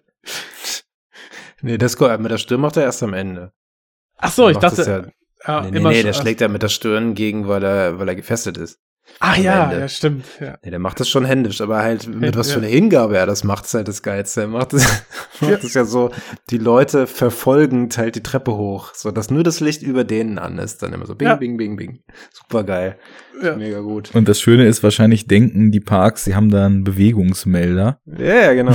Ja, ist, Wobei, ist ja auch äh, so zu lösen, ne? Also, Wird da nicht irgendwann noch erwähnt, irgendwas bestimmt mit dem Licht nicht oder so? Oder ist das erst später, nachdem der Mann schon äh, dann uns bekannt ist? Ich weiß es gar nicht mehr genau. Da wird dann gesagt, Ja, wir müssen die nicht. Birne mal wechseln oder so, weil er halt dann Ja. eben schon Morsezeichen funkt. Ach so, okay, Ähm, ja, das. ja. Aber der hat ja das. auch, der hat ihn ja auch immer gedankt und ihm irgendwie das Beste gewünscht und so über Ja, den Morsecode. Also generell in diesem Setting mit dem Mann im Keller, äh, ich fand, das hat dann schon mal relativ stark und relativ schnell auch noch eine weitere Ebene aufgespannt, was so dieses große Not im Kontrast zu großem Überfluss betraf. Also ich erstmal dachte ich einfach nur what the fuck, dann Mhm. tatsächlich auch wirklich relativ schnell der Gedanke, ja, okay, die Kims sind anscheinend nicht die ersten Parasiten, die sich da Mhm. irgendwie reingewämst haben. Und er hängt ja auch wirklich so parasit parasitär irgendwo äh, in den Tiefen im Bauch dieses ganzen äh, großen Architektengebäudes drin. Und äh, das Einzige, was, naja, also eigentlich fällt's, es würde nicht auffallen, äh, dass sie für ihn Lebensmittel entwendet, weil die Familie sowieso keinen Überblick hat, was sie da gerade im Kühlschrank hat und was nicht. Aber die machen ja vor so den Spruch, naja, unsere Haushälterin ist so zuverlässig, so toll, sie hat nur einen Ja. sehr gesegneten Appetit, ne? so, weil später kriegt das dann ja eben auch noch ein, anderes, einen anderen Blick darauf, dass sie dann für ihn halt eben Ja. so diese in den Höllenschlund der Kellertreppe immer die Ernährung runtergeholt hat. Naja, aber ich, ich fand irgendwie, dass das hat so diese, diese Klassenallegorie, die da drin steckte, schon ähm, auch noch mal deutlich oder vielleicht gar nicht mal das so dieses Klassendenken, aber auch so der Blick auf die Gesellschaft. Ähm, da, da steckt Doch, tatsächlich da, so ein, so Ja, ein ja. Korea-Insider steckt da auch noch drin, weil er sagt ja, er hat irgend so ein Teigtaschenrestaurant oder sowas gehabt. Und es ist wohl, das hatte ich auch in irgendeinem Interview gesehen, oder es kann sein, dass es aus diesem Reddit-Thread war. Ähm, es ist wohl ziemlich gängig, dass äh, in Korea Leute zur Pension eine recht hohe Abfindung kriegen und dann teilweise früher in Rente gehen, diese Abfindung mitnehmen und sich mit irgendeinem auf mehr oder weniger ein Gericht spezialisiertem Fastfood-Restaurant selbstständig machen wollen. Was, weil es dann halt Hunderttausende davon gibt, irgendwie mit, mit wehenden Fahnen untergeht. Und dann haben sie halt weder ihre Abfindung noch ihr Restaurant noch irgendwie Kohle, sind hoch verschuldet und leben dann tatsächlich so eben wortwörtlich in der Gesellschaft ganz unten in Altersarmut und mm, haben einfach gar nichts mehr im Leben. Und insofern, ähm, wir haben ja, wir haben in diesem, in diesem schönen, äh, räumlich aufgebauten Setting des Films erst die, erst die Kims ganz unten, die dann den Weg hoch durch die Stadt gehen zu dem Gebäude, zu, äh, quasi zu der Villa auf dem Berg, wo die Sonne scheint. Und aber auch in dieser Villa ist wieder Raum für die Figuren, die ganz unten sind, nämlich dann irgendwie wieder im Keller, nur irgendwie noch viel weiter unten, als es die Kims tiefer. waren, weil, weil da eben nicht mal mehr Licht reindringt. Es gibt keine Verbindung mehr zur Außenwelt und äh, das Leben dort ist eben also komplett in den Händen äh, von wem von wem anders gelegt, weil man selber irgendwie überhaupt nicht mehr stimmen kann. Wohingegen so die Kims mit ihrem Blick nach außen ja zumindest einen gewissen Handlungsspielraum und einen gewissen Kontakt zur Außenwelt da noch hatten. Und, und auf der metaphorischen Ebene fand ich das auch ganz schön, weil dann gibt's einmal die quasi die Unterschicht, die sich den sich den Weg, den, den Platz an der Sonne erkämpfen muss, beziehungsweise die der, der Oberschicht gegenüberstehen. Und dann gibt's die sich aber beide gegenseitig kennen. Und dann gibt's aber noch mal diejenigen, die Unterschicht, von der die Oberschicht gar nicht weiß, wie sehr sie auf die eigentlich angewiesen ist. Mhm. Und äh, dass man da auch so ein kleines Abhängigkeitsverhältnis, also nicht ganz symbiotisch, aber eher in die Richtung geht, weil Äh, er, der Papa Park, meckert dann über die Lampe, die wieder nicht richtig funktioniert. Und wer hält sie? Wer sorgt dafür, dass sie perfekt funktioniert? Eben jemand aus der Unterschicht. Und so dieses, Mhm. dieses Spannungsfeld dieser, ähm, ja, der, der beiden Unterschichten gegeneinander und einfach die, das eine sichtbar ist und das andere eben nicht. Aber die Oberschicht in beiden Fällen davon profitiert, fand ich auch wieder ganz, ganz cool im, auf dem zweiten Blick. Ja. Weiterer Gedanke, der mir da auch gefallen hat, war eben dann der Konflikt, der aus zwisch- zwischen diesen zwei Unterschichtsparteien, nämlich im Kampf um das Stück vom Kuchen dann einfach entsteht. Ähm, ich meine, das ist ja, da ist ja dann eben auch viel, das ist jetzt keine profunde Beobachtung, sondern leider ja immer wieder bittere Realität, aber äh, dass sich, sage ich mal, so dort, wo es fehlt, die Leute genau so lang solidarisieren, bis es quasi ans Eingemachte geht und dann ist sich dann doch irgendwie wieder jeder selbst der Nächste.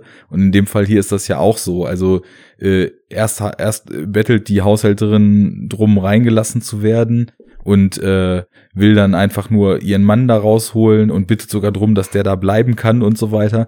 Und als sie dann rausfindet, was für eine Nummer sie da erlegen ist, kippt das Ganze plötzlich total auf Angriff, auf Konfrontation. Sie schießt dieses Foto, das Handy wird zum Druckmittel. Äh, sie, sie, das ist auch so schön, wie sie den äh, nordkoreanischen Diktator nachmacht und quasi Ja. den Finger nicht am, am, am roten Knopf hat, sondern am Send-Button von dieser Text-Message da.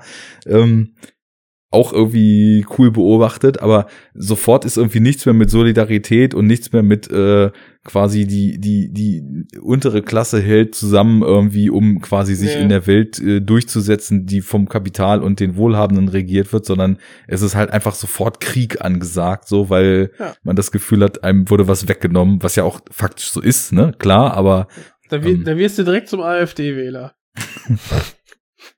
wir klären das polizeilich. Ja, das hat er nicht gesagt. Wir klären das jetzt polizeilich. Kommen Sie mit zur Polizei.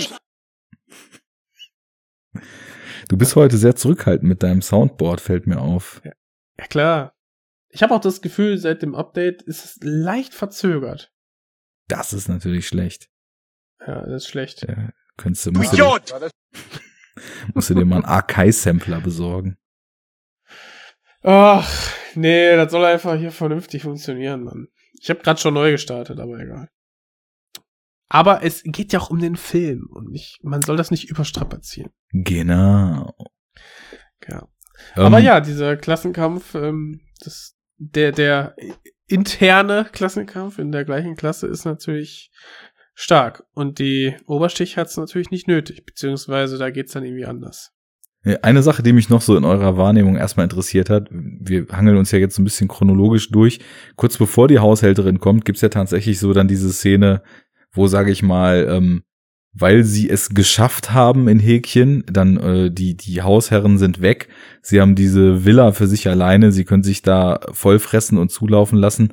Äh, in, in dieser ganzen Szene, ich fand vorher halt die Kims immer, also in dem, was sie tun, trotzdem total sympathisch. Äh, hattet ihr gesagt, war bei euch auch so. Blieb das dann auch so bei dieser Nein. Couch-Szene? Nein! Da haben die einfach mal diese Grenze ganz klar überschritten jo.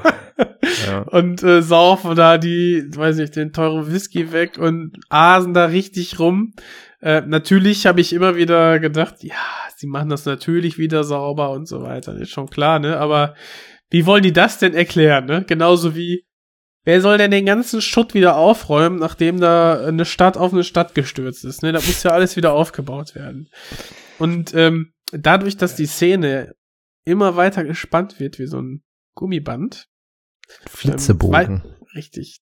Man, man erwartet ja quasi, dass so diese, diese Harmonie da, die muss zerstört werden, filmisch. Man erwartet das und natürlich kommen die, werden sie überrascht und kommt die Familie zurück. Klar. Aber wie lang dieser Bogen gespannt wird, ist schon echt genial, bis ich immer nicht mehr sicher war, ob das überhaupt noch passieren wird. Mhm. Mhm. Und ich fand die Szene so gelungen. Ich fand, also ich hab's richtig gefeiert. Und nachher auch dieser absurd große Tisch, wo eine ganze Familie drunter Platz hat. und, und, und die Szene wird nicht aufgelöst. Sie geht immer weiter. Und dann will der Junge draußen campen und die Familie Mhm. sitzt auf dem Sofa. Und dann hast du halt diese Aussprache, wo dann wieder die, das Geruchsthema aufkommt, ne? wo dann, wo dann der Vater zum ersten Mal verbalisiert, glaube ich, und die Zusammenhänge zieht, so, das ist diese, dieser Geruch, den er wahrnimmt, ist, ist der Gestank der Armen. Irgendwie, Mhm. die haben so einen eigenen Geruch. Und Also das er spricht dann auch, äh, also er sagt auch so wie Herr Kim oder sowas, ne? Ich meine, der spricht das ganz deutlich. Ja, der sagt Ja, halt auch genau. den Namen. So, ja, genau. Ah, okay. Das, da wird ja. Ja. dann in Herrn Kim der Schalter umgelegt, der Ja. dann irgendwann zum Tilt führt, äh, einige Mhm. Momente oder einige Szenen im Film dann später, nachdem sich diese, Mhm. diese Genau. Geruchsgeschichte immer weiter gehäuft hat. Aber ich, ich finde es, also das, das, das war dann auch, also natürlich irgendwie sehr krass am Ende, als das dann passiert, aber ich finde das cool, dass das so vorbereitet wird, weil da ja auch eine sehr reale und mittlerweile ja auch irgendwie in Studien erforschte und durch Zahlen und, und äh, entsprechende Forschung belegte Sache äh, aus der realen Welt so drin steckt.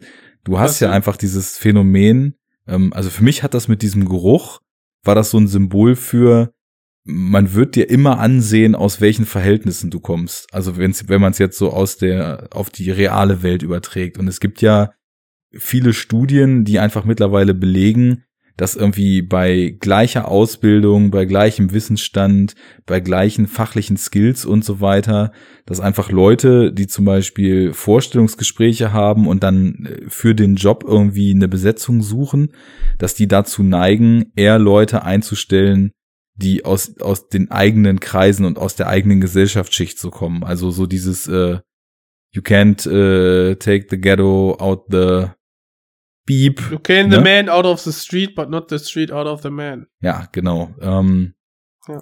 Dass, dass das tatsächlich ja auch empirisch messbar ist. Und äh, Aber immer ist das nicht durch Soft Skills, sag ich mal, erlernbar? ja, aber äh, gerade diese Soft Skills, ähm, die musst du ja aktiv erlernen. Und ähm, Ja gut, gibt's bestimmt irgendwelche. Also momentan ist Schulen es tatsächlich oder so. dass dass eben so Auswertungen und Studien zu dem Thema eben zeigen, dass bei gleichen Ausgangsbedingungen Leute generell dazu neigen, ähm, ihnen selbst ähnliche, und das bezieht sehr stark eben so die soziale Herkunft mit ein, ihnen selbst ähnliche andere Menschen zum Beispiel für Jobs einzustellen. Und da hast du Ja. natürlich dann diese, äh, dieses Machtgefälle, dass hochdotierte Positionen statistisch gesehen fast ausschließlich von äh, sehr Alten gebildeten Männern. Menschen, alten weißen Männern aus Haushalte, wo gebildete, reiche, alte weiße Männer den Ton angegeben haben.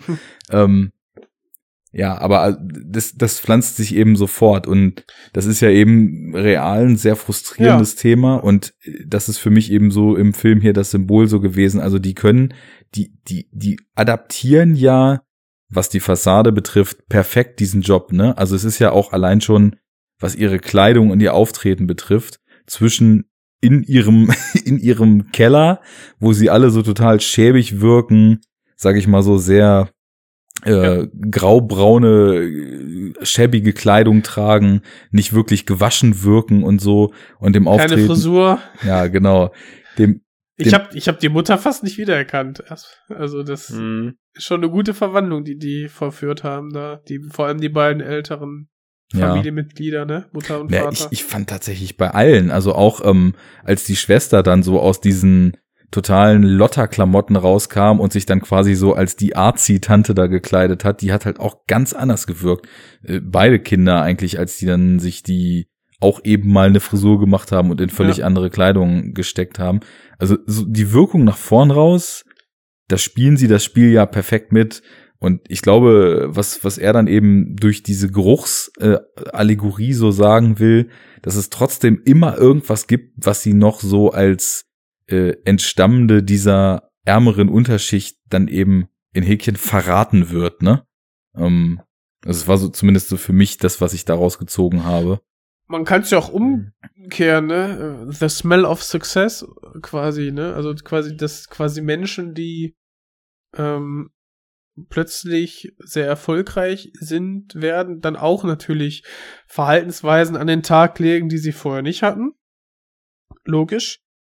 aber auch wieder nicht äh, bei der High Society ähm, angesehen werden, ähm, die seit, weiß nicht, Jahrhunderten, Jahrzehnten äh, ein großes Vermögen angehäuft haben. Das, was du gesagt hast. Einfach Mhm. weil sie, ja, dieses Understanding nicht da ist. Ja, und so ein Selbstverständnis.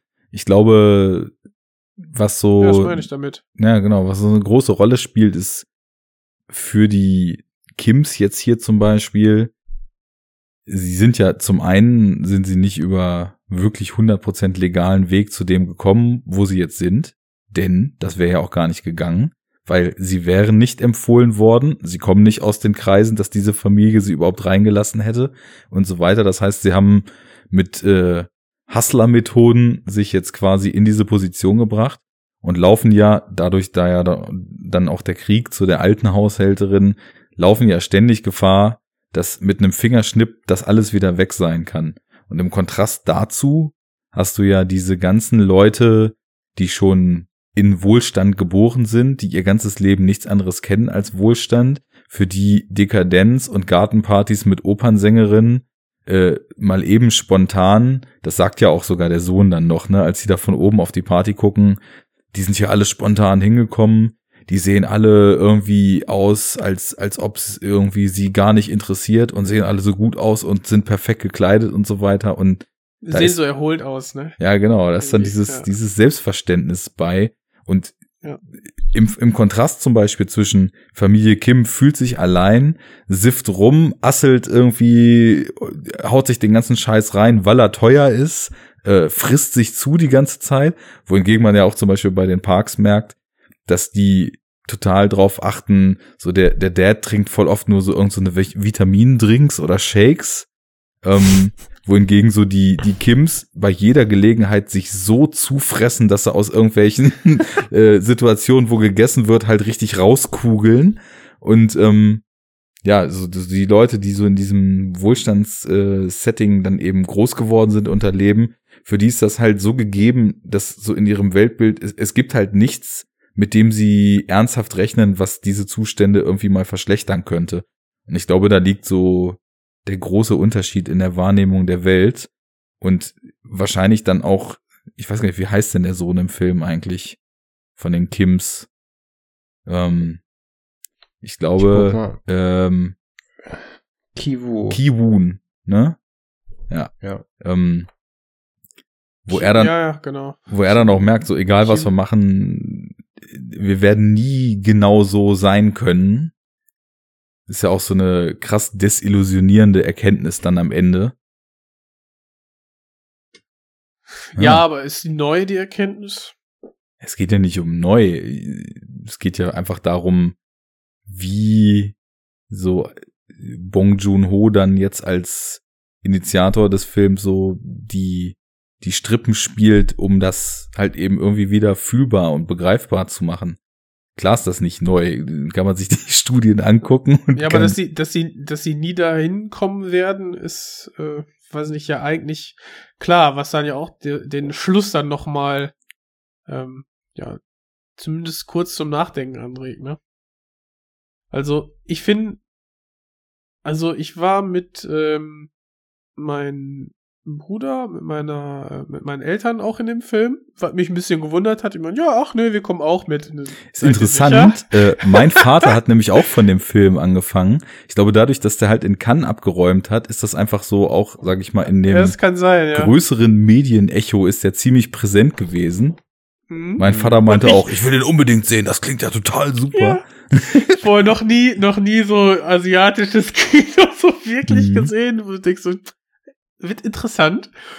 Und auch das erste, was dann meine Mutter meinte, war, ja, da ist bestimmt irgendwie ein tieferer Sinn drin. Ich meine so, Mutter, lass ihn erstmal sitzen, ja, erstmal setzen lassen und dann wird er dir denn gefallen. Ja, ach, ganz okay, aber die Gewalt hätte nicht sein müssen. Ich denke so, ja doch. ja.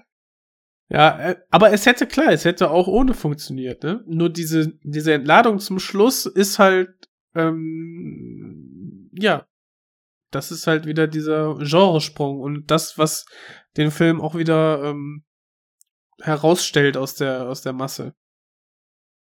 und weil es auch funktioniert. Meiner Meinung nach. Also es ist, es ist alles schön, wie Arne sagte, hergeleitet und Mhm. äh, kommt alles nicht aus dem heiteren Himmel, sondern ergibt sich organisch aus der Situation. Und ähm, der Trigger, warum ich mein Park ähm, abgestochen wird von, äh, von dem Vater der Kims, ist ja auch wieder der, diese Bezugnahme auf den Geruch. Wo er dann sagt, okay, das bringt jetzt das fast zum Überlaufen. Hier kriegst du das Messer. Mhm. Ähm, Wobei er da ja, er macht sich ja über den, beschwert sich ja über den Gestank von dem Mann der ehemaligen Haushälterin, der da aus dem Keller kommt. Und da schließen sich dann so wieder die, die Fronten halt und Mhm. stehen füreinander ein und so und oh, der beleidigt uns alle und Ja. dafür kriegt er jetzt, jetzt reicht's. Ja, ich glaube einfach, Äh. also der beleidigt uns alle. Stimmt schon irgendwie. Ich, ich hatte es, also für mich dann so empfunden, dadurch, dass der im Grunde genommen aus den gleichen Verhältnissen kommt, auf die gleiche Art und Weise gelebt hat, dementsprechend den gleichen Geruch an sich hat und dann eben auch in finaler Konsequenz die gleiche Verachtung erfährt äh, aufgrund dieses Geruchs. Also ich weiß gar nicht, wie das ist. Wer, wer wurde denn gerade abgestochen? Als erstes wird äh, Die die Tochter. Tochter, Tochter. Kim abgestochen und der, der nee, erst, erst wird der Sohn durch diesen Stein der Weisen ähm, ja genau einmal erschlagen. im Keller schon, ja. Nee, also dann, dann nee, kommt im halt auch, oben. doch im Keller. In der, naja, in im, der Küche. Im, in der Küche nee, wird er erschlagen. nee, im, im, äh, In In dem dem Ach, Vorratskeller. in dem, ach, in dem, dem- unteren. Ah, okay, Ja. in dem, ja, stimmt. Ja, ja. Und, äh, und dann kommt diese großartige Szene, wie der, wie er aus dem Keller rauskommt, also der Mann, der im Keller gewohnt hat. Da ist dann wirklich Das J-Horror angesagt. Ja, genau. Ah, das war ja, das war in dem, In dem Flashback. Rückblick, ne? Ja, genau, wo der, Klasse. wo so sein Kopf so, düt, düt, düt, düt, so da hochkommt und der Junge ihn halt sieht und irgendwie mega geschädigt ist. ja. Und deswegen Ja. fällt er auch wieder in. Ohnmacht, ne, an seinem Geburtstag. Ja, genau.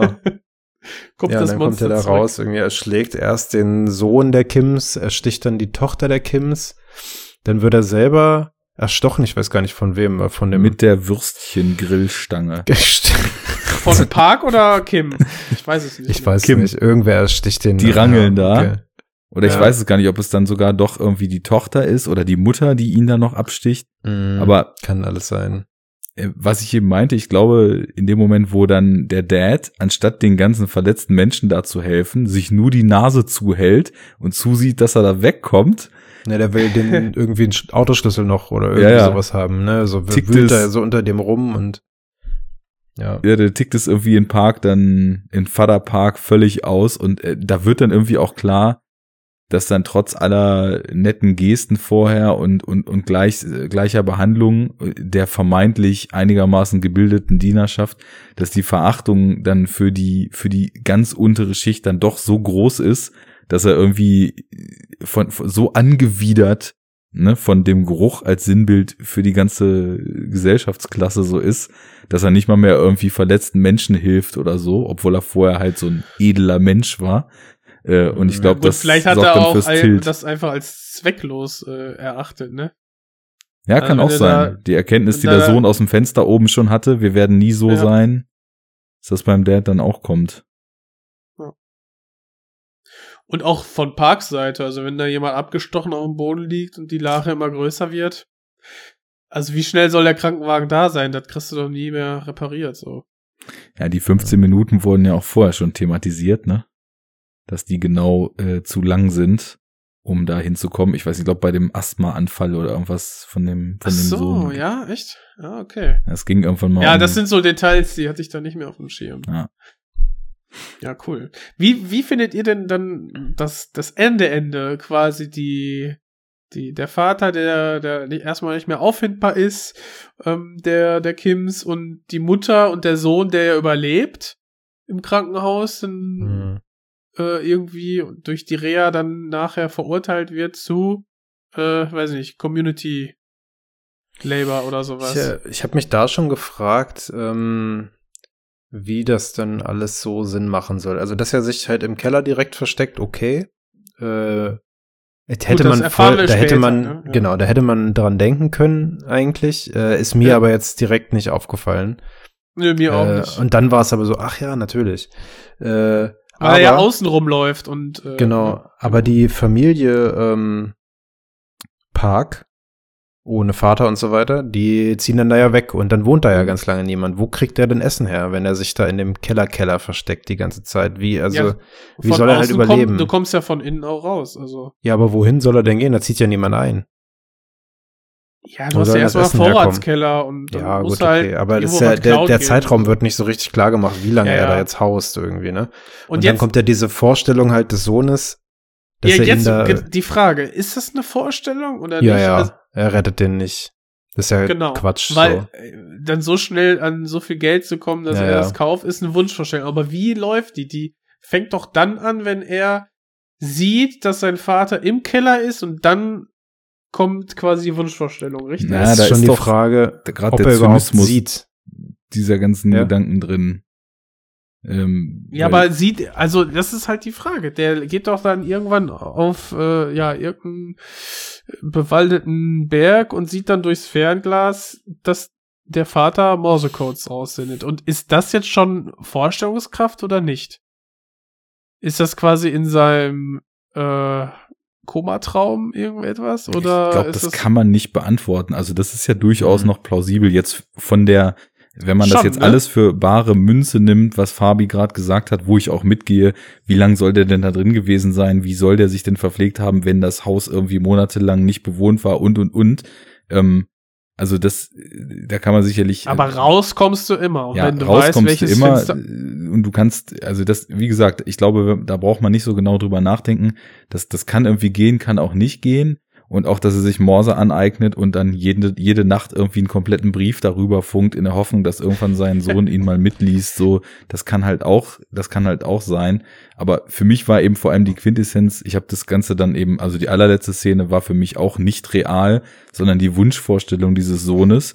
Und Weil sie aber so absurd ist. ja, ne? weil sie so absurd ist und eben auch noch mal so als bitterböser allerletzter Spin, weil der Film hat uns ja vorher dann, also in meinem Verständnis zumindest mir dann irgendwie eine ganze Weile mit krasser Drastik erzählt, dass die Leute, die in so armen Verhältnissen sind, dass die niemals die Chance haben werden, endgültig und wirklich vollwertig in diese Kreise der sehr wohlhabenden Leute aufzusteigen. Und deswegen sagt der Film mir dann irgendwie im Umkehrschluss auch, dieser Traum, seinen Vater damals zu befreien, indem er dieses Haus kauft, ist vollkommen unmöglich. Und äh, Mhm. es, es wird halt, es ist nicht möglich, dass es dazu kommen wird, was halt schon so ein äh, ziemlich bitterböses Ende zu diesem dann zeitweise doch sehr vergnüglichen Film ist. aber in verbalisiert wird, ja, und dann ist es mir eingefallen. Ich muss einfach viel Geld verdienen und das Haus kaufen. Und dann siehst du ihn da geschniegelt, ja. dicker Anzug und dann. Ja, aber ich meine, gut, er hat gezeigt, er hat irgendwie krasse äh, Conman-Skills. also Ja, ja, eben. da kann man sicherlich sagt was ja niemand, machen. dass er, dass er nicht vielleicht durch Drogen oder so. Aber hat er nicht auch Schnell äh, irgendwie einen, Schaden oder eine D- Behinderung das wollte ich auch noch davongetragen? sagen. Es wird ja etabliert, dass er im Grunde genommen gar nicht mehr klar denken kann und nur noch irgendwie debil lachend durch die Weltgeschichte geht, egal was um ihn rum passiert. Und wahrscheinlich ist einfach schon so, nachdem uns das gezeigt wurde, ist wahrscheinlich schon so der Cut, äh, Ich denke wo, wo nämlich die auch, dass Realität halt aufhört. die, die Szene, wo er dann auf den Berg geht und da irgendwie sich das Haus anguckt Ja. und so, Die muss, die muss dann schon geträumt sein. Ja. wahrscheinlich. Oder, oder er halt, Vorstellung, Wie Wunschvorstellung. Arne schon sagt, dann so dargestellt wird, als würde er jetzt nur noch so in seiner Welt irgendwie leben. Und dann macht es auch irgendwie am meisten Sinn, finde ich. So für mich zumindest. Ich, ich muss auch wenn es böse sehen. ist, aber ja, ich, ich würde den auch gern noch mal gucken. Ähm, aber das, wenn, wenn man da jetzt so drüber spricht, macht das schon Sinn. Also, Also ich muss sagen, so mit diesem Ende, Ende, ähm, ich finde das alles total folgerichtig. Ich finde es auch konsequent und ich finde es auch schön fies, so, so wie ich es verstehe. Es war aber also mit das Einzige, was mir von der Execution nicht so 100% gefallen hat. Ich kann nicht so Ich richtig... finde mich auch, dass das rausfällt. Deswegen wollte ich da noch mal äh, Ja. eure Meinung dazu wissen, weil einerseits ne, kann man so sehen, wie ähm, wie ihr jetzt sagtet, so als bitterböser Abschluss ähm, einer einer Wunschvorstellung. Aber wenn man sagt, okay, äh, sie haben jetzt quasi ihre ihren Klaps auf den Finger bekommen durch die gemeinnützige Arbeit zwei Jahre lang Die tote Tochter. Ja. Okay. Ja. Jetzt komme ich vor wie ein Creep, okay, aber äh, aber dann zu sagen, ja, aber ich musste ja nur Geld bekommen und äh, nach und Mhm. nach ist auch die Behinderung weggegangen. Zack, da sind wir wieder. Es fällt halt mega raus. Und aber Ja, da, wie er das erzählt, ist so, ja, und dann lasse ich, äh, lasse ich Mhm. meinem Vater Zeit, dass er selber rauskommt und dass er sich an die Situation gewöhnen kann und so weiter. Ist vielleicht so ein bisschen, äh, man kann das so als, als Happy End sehen für den Sohn, wenn er das wirklich so glaubt oder jetzt so lebt, ne? So ein bisschen Pans Labyrinth mäßig halt. Ähm, ja, oder als, als Fuck you an alle anderen. Ja, oder Weil, das halt, genau. Ne, so, dass er dann sagt so, ja, und wisst ihr was?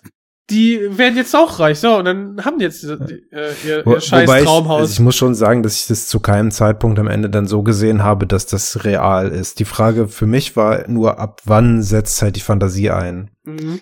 Ähm, Und ich habe mich halt gefragt, wie, wie meint er das? Und ich sehe da irgendwie keinen Anhaltspunkt, außer jetzt Mhm. durch unser Gespräch diese Behinderung, dass sie dann vielleicht doch eigentlich schon eher permanent sein muss und nicht ähm, durch, durch, ich weiß nicht, Rea ähm, wegtrainiert Mhm. werden kann.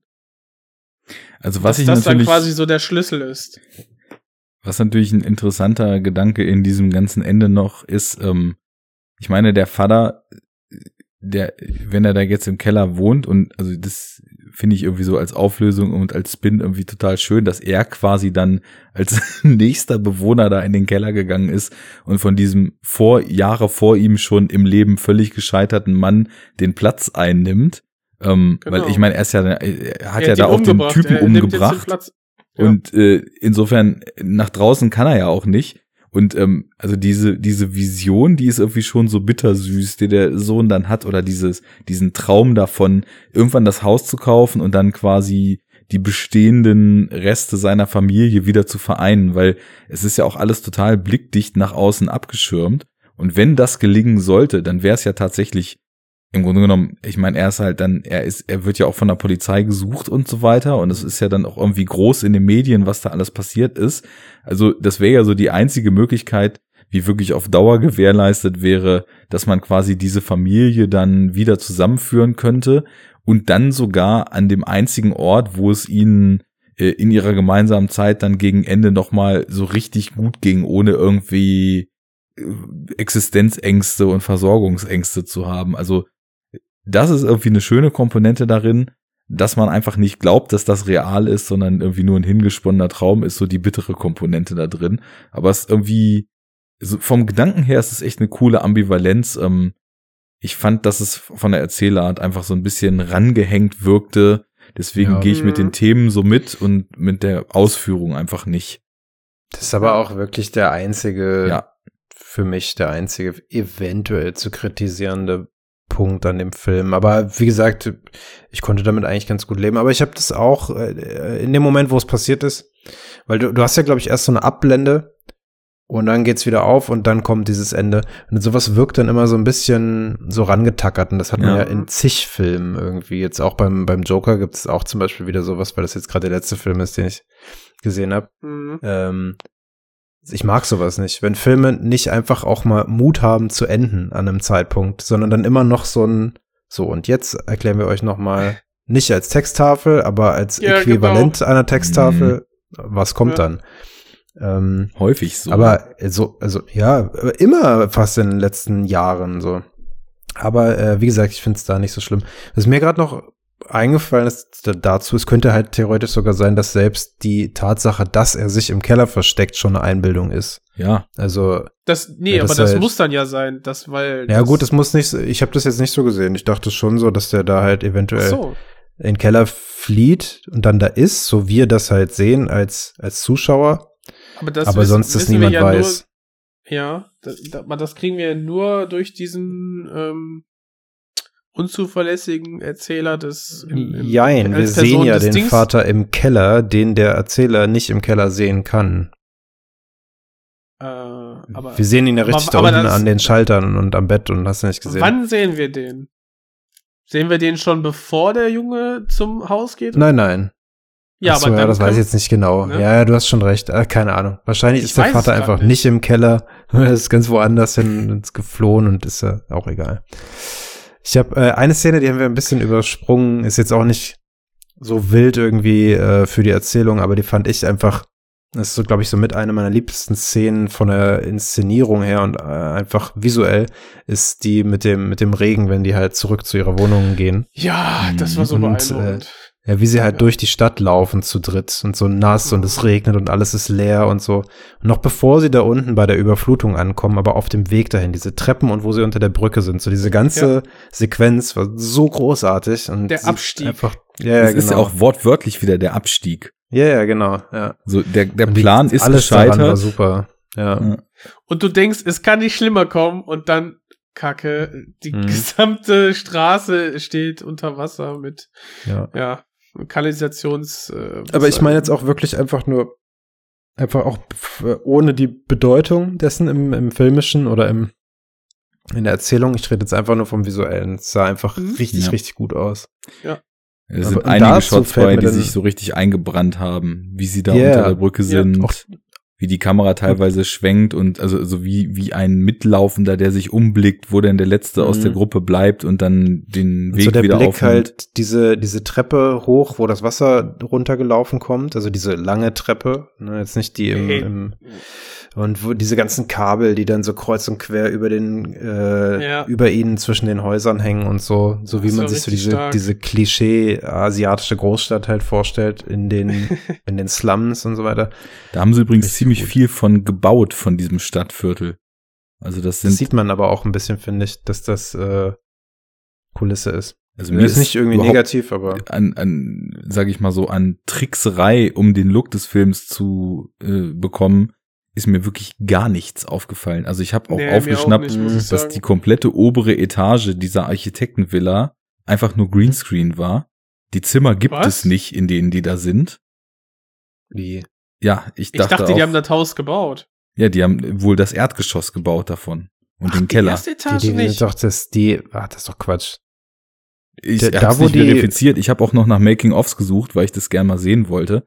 Also Wo die dann, wo, wo die zum Beispiel Englisch lernen und so weiter. Das soll Greenscreen sein. Ich mir schwer vorstellen. Ja, werde ich noch mal schauen. Wie gesagt, habe ich Mhm. aufgeschnappt. Ähm, was definitiv, äh, also nicht Green, sondern witzigerweise Blue. Die haben dann äh, tatsächlich so klassische Blue-Screens benutzt. Ist in diesem ärmeren Stadtviertel immer, wenn du so Straßen runter guckst und so weiter, dann haben die quasi so die Hintergründe. Ja, das ist ja dann Mhm. schon, sage ich mal, eher so ein Hintergrund, wie man früher über Matte Painting Eben. oder so gemacht hat. Ne, die haben sie dann. Aber die ersten, die ersten Meter haben sie ja gebaut. Aber äh, Was ich auch sagen muss, ähm, wo ich normalerweise ja eigentlich immer sehr viel darauf gebe äh, und ich jetzt das ja schon zu meinem Film des Jahres irgendwie außer Korn habe, äh, es sei denn Episode 9 kommt dann noch, ähm, ist der Score, der mir nicht wirklich hängen geblieben ist, muss ich sagen. Ich kann mich an nichts erinnern. Vielleicht tue ich dem jetzt auch ein bisschen Unrecht. Das ist jetzt auch schon wieder vier, fünf Wochen her. Mich musst du ja nicht fragen, ich bin da immer schlecht drin. es war auch gar nicht so viel Score, sondern ziemlich viel Originalmusik und ziemlich viel so klassische Musik, die dann auch ähm, Mhm. lass mal kleine Brötchen backen mäßig irgendwie auch diverse Kubrick-Stücke zitiert hat und dann teilweise auch wohl Szenen aus Kubrick-Filmen. Das ist auch ein Grund, warum ich extrem Bock habe, den Film noch mehrfach zu sehen und mir auch noch total viel Analysen und so dazu reinzuziehen. Also da sind wohl irgendwie Parallelen zu diversen Szenen aus Shining, die dann auch über die klassischen Stücke, die genutzt werden, äh, einmal aufgegriffen werden und es war eben geplingelt oder was? Ja, plum, plum, plum. Äh, ich weiß es nicht mehr, was es war. Ähm, Müsste ich jetzt Mhm. dann tatsächlich mich auch noch mal reinhängen. Aber ich habe auch, ähm, ich habe auch nicht mehr wirklich im Ohr, was so an Musik lief. Ich weiß aber, dass ich äh, fand, dass es angenehm die Stimmung unterstützt hat, ohne jetzt zu krass äh, sich in den Vordergrund zu drängen, was einfach für Musik Mhm. gesetzt war. Und das war eben ja über eine Hälfte des Films auch so eine eher heitere, locker leichte Musik, die dem Ganzen äh, teilweise was Erhabenes, teilweise sowas locker vor sich hin rollendes gegeben hat. Mhm. Aber ist nicht so, dass man denkt, Alter, die Musik, ich brauche den Score, ich muss mir das jetzt anhören. Nee, nee, gar nicht. Also, das, das ist das, was ich meine. Das ist jetzt nichts, was so unfassbar hängen geblieben Mhm. ist, aber weder halt im Positiven noch im Negativen. Ja. Wenn ich zum Beispiel an, jetzt einfach nur, wie gesagt, der letzte Film, den ich noch gesehen habe, Joker, denke, äh, der ist von dieser Hildur, ähm, hier, glaube ich, ne? genau. Die von, äh, die Kumpanin da von Johan Johansson Ja. die auch den Score von Chernobyl gemacht hat. Ähm, und der ist halt Ah. mega geil, der Score. Mhm. Aber im Film ein bisschen äh, krass nicht zu sparsam eingesetzt. Also es ist halt einfach ein bisschen viel Score. Also dieses äh, haben ja viele Blockbuster, amerikanische Blockbuster das Problem, dass sie einfach überscored sind. Mhm. Ähm, auch wenn, wenn das, was sie da abgeliefert hat, großartig ist, aber es ist halt einfach ein bisschen zu viel. Und dann eben im Kontrast halt so einen Film wiederum zu sehen, der halt inszenatorisch einfach perfekt funktioniert. Und ich jetzt aber denke so, ja, war da überhaupt Score? Ich weiß es gar nicht. Aber ist doch dann eigentlich. Ist was Positives, ja, sag ich ja. Positives, Also, ne? ja. Genau. So dieses, Ja. es schwingt so mit und du nimmst es wahr, aber Ja. Ja, so so vielleicht, auf, also ich, Stimmung. wie gesagt, ich muss den halt echt nochmal sehen, um das jetzt genau Ja, zu beurteilen. Aber wenn jetzt äh, auch so, so, weiß ich nicht, so Room, Tone, Ambiences à la Lynch oder sowas könnten da auch rumwabern und ich würde mich jetzt nicht dran erinnern. Also vielleicht war es auch sowas, keine Ahnung. Äh, ja. Ja, also aber wie gesagt, einfach neutral. rundum. Aber, aber, aber der hat auch Mut, ähm, also ja, Parasite hat auch Mut zur, zur Stille. Gerade Hm, wenn ich an ja, meine daran erinnere ich mich, definitiv, ja. erinnere, ne, mit dem, die dann das alles dreht und wendet, unter der, wo dann die ganze Familie unter dem einen Wohnzimmertisch hängt. Hm. Äh, ja, das, das wird einfach ausgespielt, die Stille. Und das muss man halt aushalten erstmal im, im Kino. Ja. ja, und es schon- funktioniert definitiv. Ja, Ich- stark. weiß jetzt gerade noch nicht so richtig, ähm, ob ich musikalisch vielleicht noch ein bisschen was durcheinander werfe, weil ich war dann so geflasht, dass ich dann dachte, okay, jetzt machst du aber auch mal das Werk von Bong komplett und hab mir dann, äh, ich war Mittwoch in dem Film und hab mir dann am Samstag endlich auch mal sein Debüt Barking Dogs Never Bite zu Gemüte geführt, was ein interessanter Kontrast war, weil äh, ich habe wirklich das Gefühl, der entwickelt sich auch irgendwie nach 20 Jahren oder ja, weiß nicht, ob es 20 sind oder 15 Jahren Filme machen, noch richtig stark weiter und hat auch mit dem Film jetzt wieder einen, einen argen Schritt nach vorne gemacht und so diese Qualitäten, die wir vorhin angesprochen haben, nochmal stark intensiviert. Und ja, wie bei vielen Debüts findet man in dem ersten Film von ihm dann eben, oder den ersten Langfilm, hat ein paar Kurzfilme vorher gemacht, dann auch so ein paar Ansätze von dem, was es dann eben später auszeichnet, dass man eben auch den Figuren relativ nah ist, dass man absurde, teilweise irgendwie schwarzhumorige Situationen hat. Ähm, ja, insgesamt hat's mich nicht mega umgehauen, sag ich mal, aber äh, war schon so ganz cool. Aber ich habe mich gerade gefragt, ob die Musikerinnerungen, die ich jetzt hatte, ob ich da irgendwas mit den Filmen durcheinander geworfen habe. Deswegen äußere ich mich da jetzt nicht weiter zu. Ich muss das wohl in der zweiten äh, Rutsche, wo ich mir den Film dann äh, nochmal schön zu Gemüte führe, nochmal verifizieren. Ja. Du hattest aber auch ähm, den Memories of Murder gesehen, oder Arne? Ja, genau. Also es fehlte mir jetzt wirklich nur noch der allererste, den er da mal gemacht hat. Und also The Memories ich, of Murder zu empfehlen? Also, Ja. ja. definitiv. Es ist Ma- zwar ein Krampf, findest- den in geiler Qualität zu bekommen. Ja. Ja, da musst du echt Ach, es suchen. gibt den, gibt's den nicht auf DVD? Ich glaube, den gab's letztens. Ich habe den nämlich letztens noch mal irgendwann gesehen. Da war der zum Streaming verfügbar. Entweder jetzt Amazon oder Netflix. Den oder gibt's so. 100 pro hier beim Videodrom.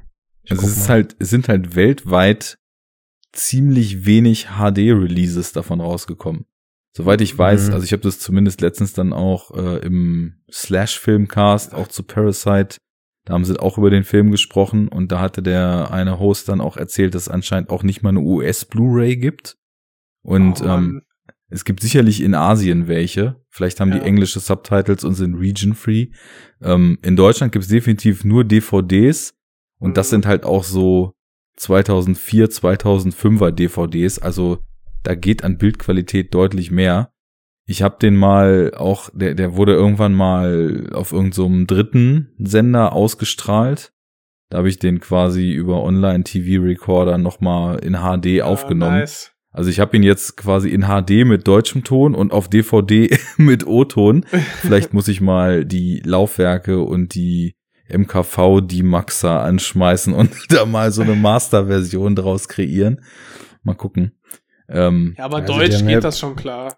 Beim Videodrom haben die zwei verschiedene DVDs davon. ja, Das eine scheint die deutsche zu sein und das andere also die ist jetzt auch nicht so, dass man sagen Import. würde, boah, ist das eine Katastrophe. Ich find's halt einfach nur, weil eben ähm, er da auch wieder so geniale Raumerschließungen mit der Ja. Kamera macht. Das haben wir jetzt hier bei Parasite äh, nur mal kurz vorhin angesprochen, als es um die Enge und die Weite von der Villa im Kontrast mit dieser äh, mit diesem Keller Mhm. ging. Das ist ja so ein Trademark von seinen Filmen, dass er in den Bildräumen halt auch immer extrem mit verschiedenen Ebenen in der Tiefe spielt. Und dann gibt's bei Mem Das, Memories of äh, Murder gibt's so eine Szene, da gibt's auch von Every Frame a Painting so ein Essay drüber, Ja. wo im Grunde genommen du in einem One-Take, glaube ich, mehrere Minuten lang zwischen diesen Cops und so zwei, drei anderen Leuten, die noch in so einer Bar sind, so ein Gespräch einfach gefilmt hast, Ja. wo die Blocking. ja, genau, wo, wo das Blocking einfach so genial gemacht ist und Ja. das sind mehrere Szenen und keine Ahnung, der hat so ein bisschen natürlich was irgendwie von Zodiac, unaufgeklärter Mordfall, ähm, Cops, Polizei äh, prozedural. ist dann aber auch vor Zodiac, wenn er von 2003 ist. ja, Mhm. Aber äh, der, ähm, jetzt nochmal zur Kamera hier im Parasite. Ich bin mir nicht ganz sicher, aber ich, wenn ich mich jetzt probiere daran zu erinnern, äh, und dem auch im Hintergrund, was du gerade gesagt hast, ist glaube ich so, dass auch die Kameraeinstellungen in der Villa halt auch so ultra geometrisch sind, ne? Also wie halt auch die Villa selbst. Mhm. Das ist halt immer sehr äh, alles sehr rechtwinklig ist irgendwie in der Darstellung. Du bist halt auch, glaube ich, auf so, vielleicht bilde ich mir das jetzt auch ein, aber auf so fast schon 90 Grad Achsen, die sich die Kamera immer nur bewegt. Du guckst immer in diesem einen Winkel in diese Küche oder 90 Grad dazu in diese Küche oder halt 180 Grad von der Küche in das Wohnzimmer und so weiter. Ne? Und äh, in der Wohnung Du- unten bei denen ist es halt nie nicht so eine runde Bewegung, ne?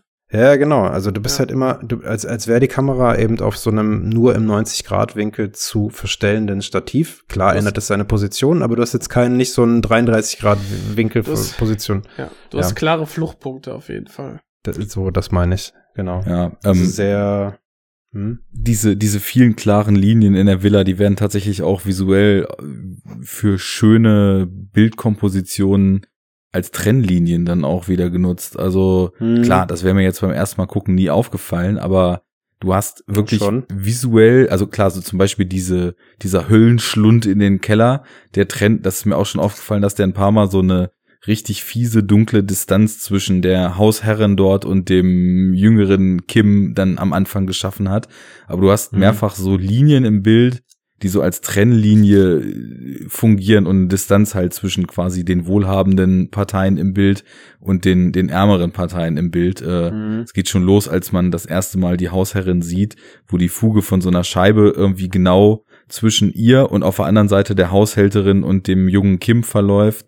Dann eben dieser, Garten, dieser Eingang in den Keller, der wird dafür genutzt. Ähm, Hm. beim Treppenaufgang gibt's auch so einen Pfeiler, der wird dafür genutzt, dass die beiden einmal genau getrennt werden und dann wird ins obere Geschoss geschnitten und so weiter. Und äh, was man halt hat, sind auf jeden Fall diese Schwenks, die du meintest, dass so die Perspektive irgendwie sehr geometrisch genutzt wird. Und auf der anderen Seite auch immer wieder so schöne Momente, wo dann Steadicam genutzt wird und der Kameramann dann mal mitgeht und dann zwischenzeitlich Aber nicht im Haus, oder? Ja, doch In der auch. Villa. Teilweise Ja, okay. so, als sie zum Beispiel die, die, ich glaube, die Haushälterin bei der, äh, bei der Kunsttherapie reinkommt und die da, denen da was zu essen servieren will und sie dann wieder rausschicken.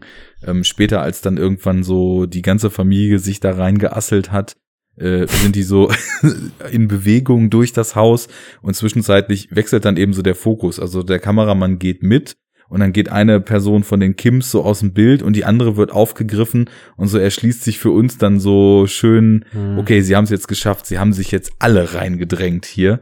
ähm, hat sowas Ach Spielerisches. so, die, stimmt, die eine Szene, die dann einmal die kompletten Kims abfährt. ja, im Haus, genau, genau. Ja. Aber das ist dann einmal, aber vorher hast du ja schon immer wieder so lang, nach und nach das Haus ähm, ja, vorgestellt bekommen durch sehr viele statische Shots. Was Ja. ich sehr bemerkenswert fand, war, dass im ersten Obergeschoss das, ähm, das Waschbecken irgendwie im Flur zu sein scheint, auf Ja. dem Weg zum offenen Schlafzimmer der Eltern. Mhm. Das so, Kann auch irgendwas Koreanisches sein, keine Ahnung. ey, da, ja, aber das ist so, das ist mir sofort aufgefallen. Ich dachte, Ja, ja. okay, Wahnsinn, ne? Also, äh, ja, kennt man, kennt man so nicht, ne? Also klar, die, die, die Toilette und ja, das andere Badezimmer ist wohl noch separat, Mhm. aber ähm, ja, die, die Eltern scheinen da irgendwie ein sehr, sehr offenes Wohnen quasi zu haben. Und die Kinder haben so eine Tür zum Schlafzimmer. Fand ich, fand ich sehr bemerkenswert irgendwie.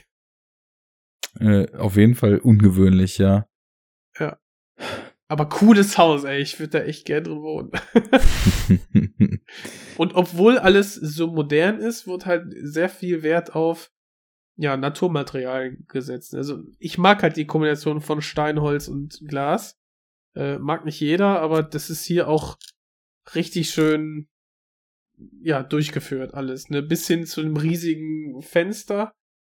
Was auch, wo du, Arne, meintest, so dieser Kontrast der Szene der, der Kims, wie sie ganz gedrängt in ihrer alten Wohnung oder in ihrer eigenen Wohnung sitzen und dann groß im Weitwinkel äh, gefilmt auf dem Sofa fläzen. Dann siehst du einfach den Unterschied von diesem kleinen Kellerlochfenster, Sittere und dann diese einfach Weite ohne einen Rahmen überhaupt mit Blick auf den Garten, der eigentlich ein kleiner Park zu sein scheint. So, äh, es Ja. ist, es ist Ohne so, Leute, die auf sie herabgucken und gegebenenfalls Ja. noch auf sie herabpissen. Und das, Mhm. das, was die tun, sehen wir dann ja auch kurz einfach der Natur beim, ja, im, im, im Spiel mit dem Wind im Garten zu sehen. Dann gucken die sich einfach an. Ja, ist einfach schön. Will, will man auch da sein und diesen teuren Whisky trinken. also um es abzuschließen mit dem Haus äh, von meiner Seite, ich finde das auch, es ist keineswegs ungemütlich. Ich bin halt auch sowieso ziemlicher Fan, sage ich mal, von extrem aufgeräumter und von vielen sicherlich als nüchtern empfundener äh, moderner Architektur. Und äh, dazu kommt eben auch noch, dass das Production, Production Design einfach auch zu diesen Naturmaterialien und Stein und Glas zusätzlich einfach eine phänomenale Farbpalette abbildet. Mhm. Also es hat halt alles einen sehr warmen und sehr wohnlichen und äh, dabei aber trotzdem irgendwie auch edlen Charakter. Das ist echt äh, gut gemacht. Hat ja auch ein legendärer Architekt entworfen, ne? Wissen wir ja. Ja. ähm, Mhm. Aber bei modernen ist wirklich, es gibt, es gibt ja solche und solche, ne? ich sagte Also- das, ich sagte das. Ja. Jo. Aber darf ruhig gemütlich sein. Aber ja, das ist so dieses Kunststück, ne? Äh, Moderne Lehre gemütlich zu verpacken irgendwie. Das streben wir an, äh, wenn wir später mal in unserem maßgeschneiderten Haus sitzen und uns Mhm. äh, drüber wundern, dass in unserem Keller gestrandete Imbissbudenbetreiber versteckt sind. Dann werden wir uns an Parasite erinnern. Ich mach mein Licht nicht selber an. Das können andere für mich tun. das macht die Belegschaft, ne? äh, Dafür wird sie bezahlt. ich äh, manövriere uns hier mal raus. Oder habt ihr noch äh, Themen oder any last words zum Film zu Bong Joon-ho und allem, was dazugehört? Die haben das hier uns richtig schwer gemacht, 120 Minuten. Und wir haben gekämpft bis zum Ende und haben dann überzeugt. Wie gesagt, zum Ende hin äh, dann auch verdient gewonnen. Auf jeden Fall. Also ich habe zwar Mitte zweite Runde habe ich derbe Seitenstiche bekommen, aber Ja. Dann ab in die Eistonne. Legen wir das mal drei Tage in die Eistonne und dann sehen wir weiter. Ja, ich sage zu Bong Joon-ho, er wollte ballern, hat er gekriegt.